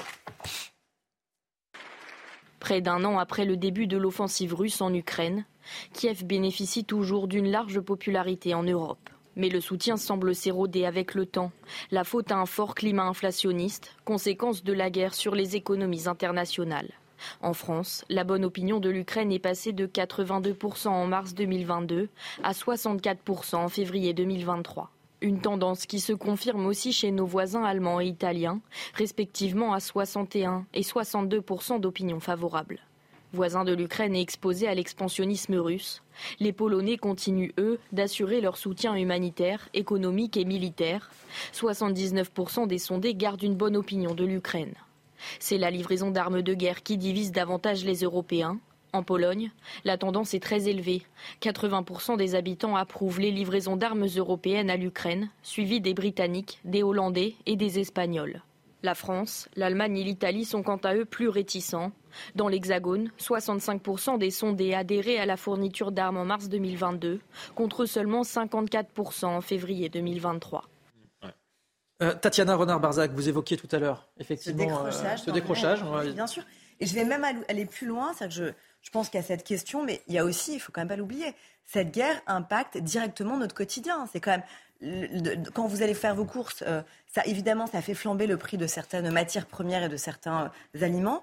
Ça a fait flamber euh, les factures énergétiques. Donc ça impacte, ça, ça a fait aussi, ça posait des problèmes de raréfaction du pétrole, etc. Donc ça pose une vraie question aussi aux Français dans leur quotidien. Ça les touche au quotidien. Donc si vous voulez, je pense qu'au-delà de la livraison des armes, il y a aussi une guerre qui, qui, les impacte et ils se rendent compte en fait que ça n'a pas, ça, ça, a forcément des incidences dans leur quotidien et que ça pose une question aussi. C'est-à-dire qu'au bout d'un moment, c'est les fameux effets NIMBY malheureusement qui est terrifiant, hein, mais c'est voilà, loin des yeux, loin du cœur et au mm. bout d'un moment, euh, voilà comment on finit les fins de mois. C'est terrible ce que je dis, hein, mais c'est aussi une réalité. Oui, non, mais ça, ça, veut dire que. Euh, euh, le gouvernement français doit expliquer à la représentation nationale, lors d'un débat un vrai débat, c'est-à-dire sanctionné par un vote, contrairement à ce qui s'est passé euh, euh, lors du seul et unique débat qui a, eu, qui a été organisé sur l'Ukraine, c'était en mars, juste après le, le, déclenchement des hostilités par la Russie. Il faut un vrai débat où le gouvernement nous explique quelle est la stratégie d'Emmanuel Macron et que euh, les députés puissent se prononcer. Et pas que des, pas que des auditions en commission. Bien sûr. Je suis tout à fait d'accord avec vous. Karim Abric. Oui, aussi parce qu'on entend de moins en moins cette fameuse, euh, ce discours sur la diplomatie, sur un règlement de conflit. Quand le conflit commence à s'enliser un peu plus, ben, chaque jour, ce sont des morts, davantage de morts, davantage de blessés, davantage de gens euh, qui vivent dans des situations épouvantables et on le voit tous les jours en Ukraine. Donc c'est ça aussi, ce risque de faire perdurer un conflit et de ne plus parler du tout de paix, euh, de, diplomatie, de négociation, des choses comme ça, des choses qu'on n'aime pas les entendre parler, mais c'est ce qu'on voit en ce moment. C'est un conflit, ça va faire maintenant un an, dans quelques jours. Et euh, ben voilà, il y, a, il y, a, cette inquiétude aussi. Un conflit peut toujours dégénérer encore plus, parce que c'est vrai, on a un peu oublié euh, cet aspect du nucléaire, comme si les Occidentaux n'ont plus peur de Vladimir Poutine, mais ça reste quand même que ça reste inquiétant quand un conflit est très proche à quelques kilomètres finalement. C'est pas hmm. si loin que ça. Alexandre Devecchio, vous aurez le, mot de la fin sur ce sujet. Non, mais je, redis euh, ce que, j'ai dit. Il me semble qu'il euh, faut euh, effectivement définir une vraie stratégie. Alors, sans expliquer devant la représentation nationale, je pense qu'on peut le faire parce qu'on est dans le cadre d'un conflit lointain.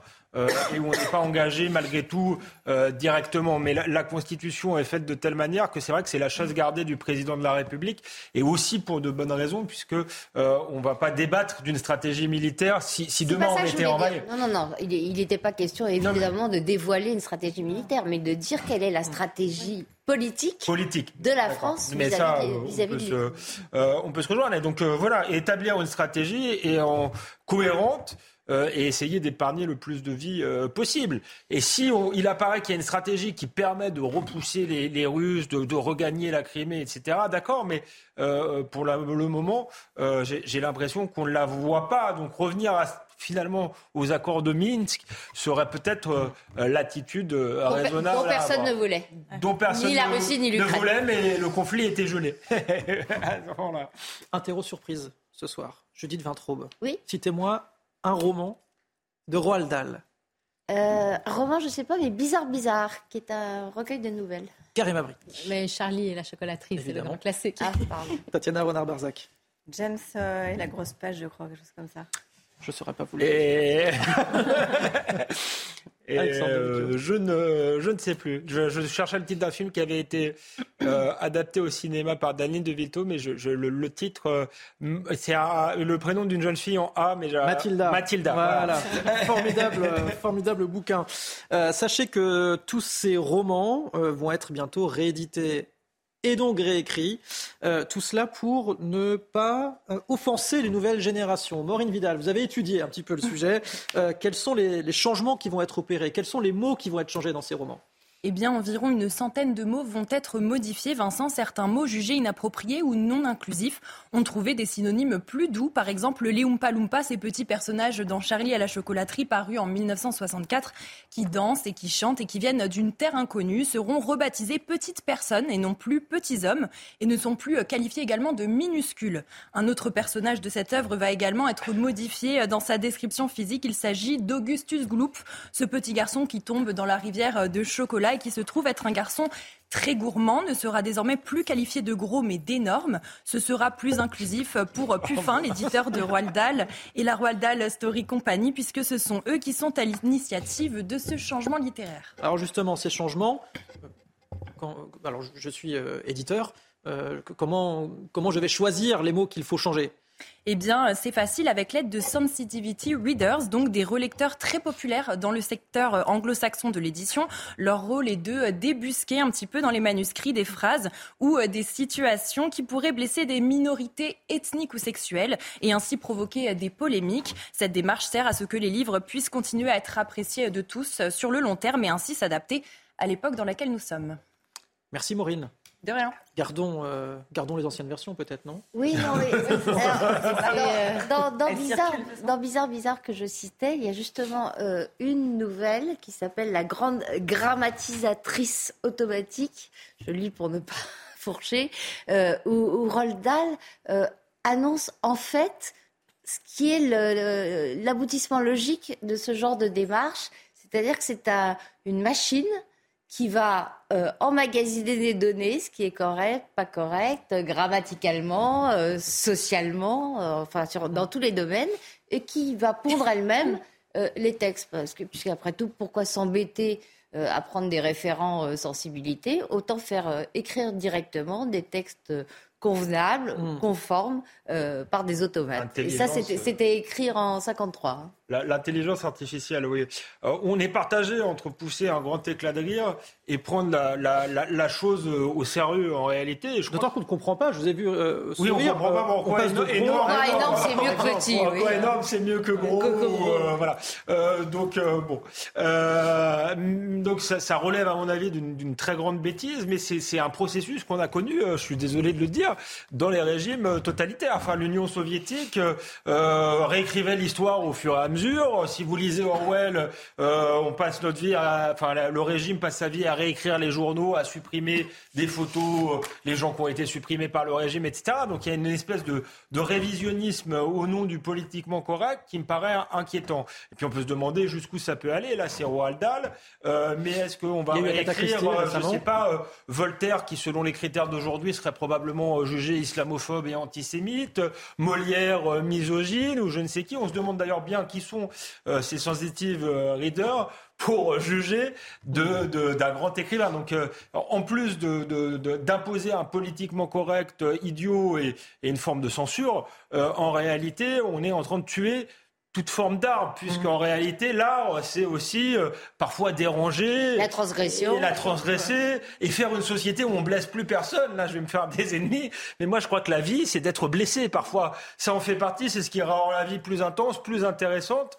Euh, et si on veut vraiment faire, faire une société, un meilleur des mondes, où plus personne euh, n'est blessé, bah, je crois qu'on fera- fabrique plus des êtres humains, euh, mais des gens qui sont des, des, des pleurnichards bouffis de ressentiment euh, et qui sont pas plus heureux heureux. donc voilà, c'est pas si grave que ça. On a envie de pouffer de rire, mais c'est à peu près tout ce qui mm. m'énerve dans la société actuelle. On est dans un délire victimaire quand même. qui est, même plus loin. C'est même d'ailleurs le, rôle de l'art de de provoquer toutes sortes de bah, réactions, qu'elles nous, nous, plaisent ou pas, Karim Abrik. Oui, c'est ça, parce qu'en en fait, là, on va réécrire pour susciter d'autres genres d'émotions de toute mm. façon qui peut-être dans 20 ans vont être vues aussi comme étant réactionnaires. Donc, euh, non, non, c'est extrêmement inquiétant ce qu'on voit. On parle de réécriture de l'histoire littéralement, mais je vous dirais même d'effacement finalement d'une forme d'histoire et de ses représentations. Parce que vous disiez un peu à la blague, bon, euh, hein, ces, ces versions-là, elles seront où? Ben, justement, est-ce qu'elles vont être encore là dans 10, 20, 30, 40 ans? Donc, on efface une partie de, cette histoire-là. C'est très grave, effectivement. C'est une espèce de logique totalitaire de bannissement. Qui sont ces fameux, euh, hein, ces lecteurs de sensitivité, comme on dit, de sensibilité? Euh, et c'est pas anecdotique aussi. Je pense qu'il faut retenir que c'est pas anecdotique, hmm. notamment effectivement dans les pays anglo-saxons. Je peux vous donner des exemples concrets, notamment au Canada. Je vais vous en donner un. Une journaliste anglophone qui travaillait dans une télévision publique, une journaliste présentatrice vedette, parce qu'elle était dans, un, dans une réunion, elle a cité un livre, un livre connu, qui hmm. s'appelle Nègre blanc d'Amérique. Donc, elle a prononcé ce mot en N, parce que là-bas, maintenant, il faut dire mot en N. Et elle a perdu son emploi. C'est devenu une saga. Il y a une professeure d'université aussi. Donc, quand on voit ceci, on voit cette réécriture dans la littérature, on le voit aussi à travers les films les émissions de télévision, il y a quand même quelque chose de très inquiétant. Tatiana Renard-Barzac, je vous donne 20 secondes. Je suis désolé. je vous en prie. Bah, D'abord, je pense qu'il ne faut pas mettre de côté le fait que je crois que cette société a été rachetée par Netflix, la société de cet auteur. Donc, je pense qu'il y a une aseptisation aussi, en effet, comme vous disiez, qui est liée aussi à une culture euh, américaine. Voilà. Et, Netflix, on sait, a tendance quand même un peu à aseptiser les choses. Ça, c'est la première chose. Deuxième chose, euh, je pense que les mots doivent être préservés et chaque mot a un, a un sens et donc il faut conserver le sens des mots. Et c'est aussi comme ça qu'on apprend aux enfants la différence, et en leur expliquant qu'on ne dit pas gros à un enfant, que oui, certaines femmes n'ont pas de cheveux, parce que je disais par exemple qu'ils avaient réécrit Les sorcières euh, sont chauves sous leur chapeau. Mmh. Euh, oui, attention, certaines femmes n'ont pas, euh, n'ont pas de cheveux pour des bonnes raisons, etc. Bon, mais c'est comme ça qu'on explique la différence, mais c'est pas en réécrivant euh, les livres. Et par ailleurs, je trouve que c'est faire une mauvaise pub parce qu'en fait, au final, en réimprimant ce livre, en en parlant autant, on incite les gens à aller chercher les anciennes éditions qui sont de façon encore en circulation. Donc ça me semble être un non-sens absolu. Merci à tous, à toutes et, et, Alexandre Devecchio d'avoir été avec nous ce soir. Très rapidement, euh, on va déborder un tout petit peu de 10 secondes. On va partir au soleil tous ensemble. On va partir parce que c'est la période du carnaval. Euh, vous le savez, on va partir au Brésil, en Colombie, je crois, et en Bolivie sur ces belles images. C'est la tradition de cette émission. Si Julien Pascal nous regarde, il sera très fier. Les belles images de fin de journal. Très belle soirée à vous.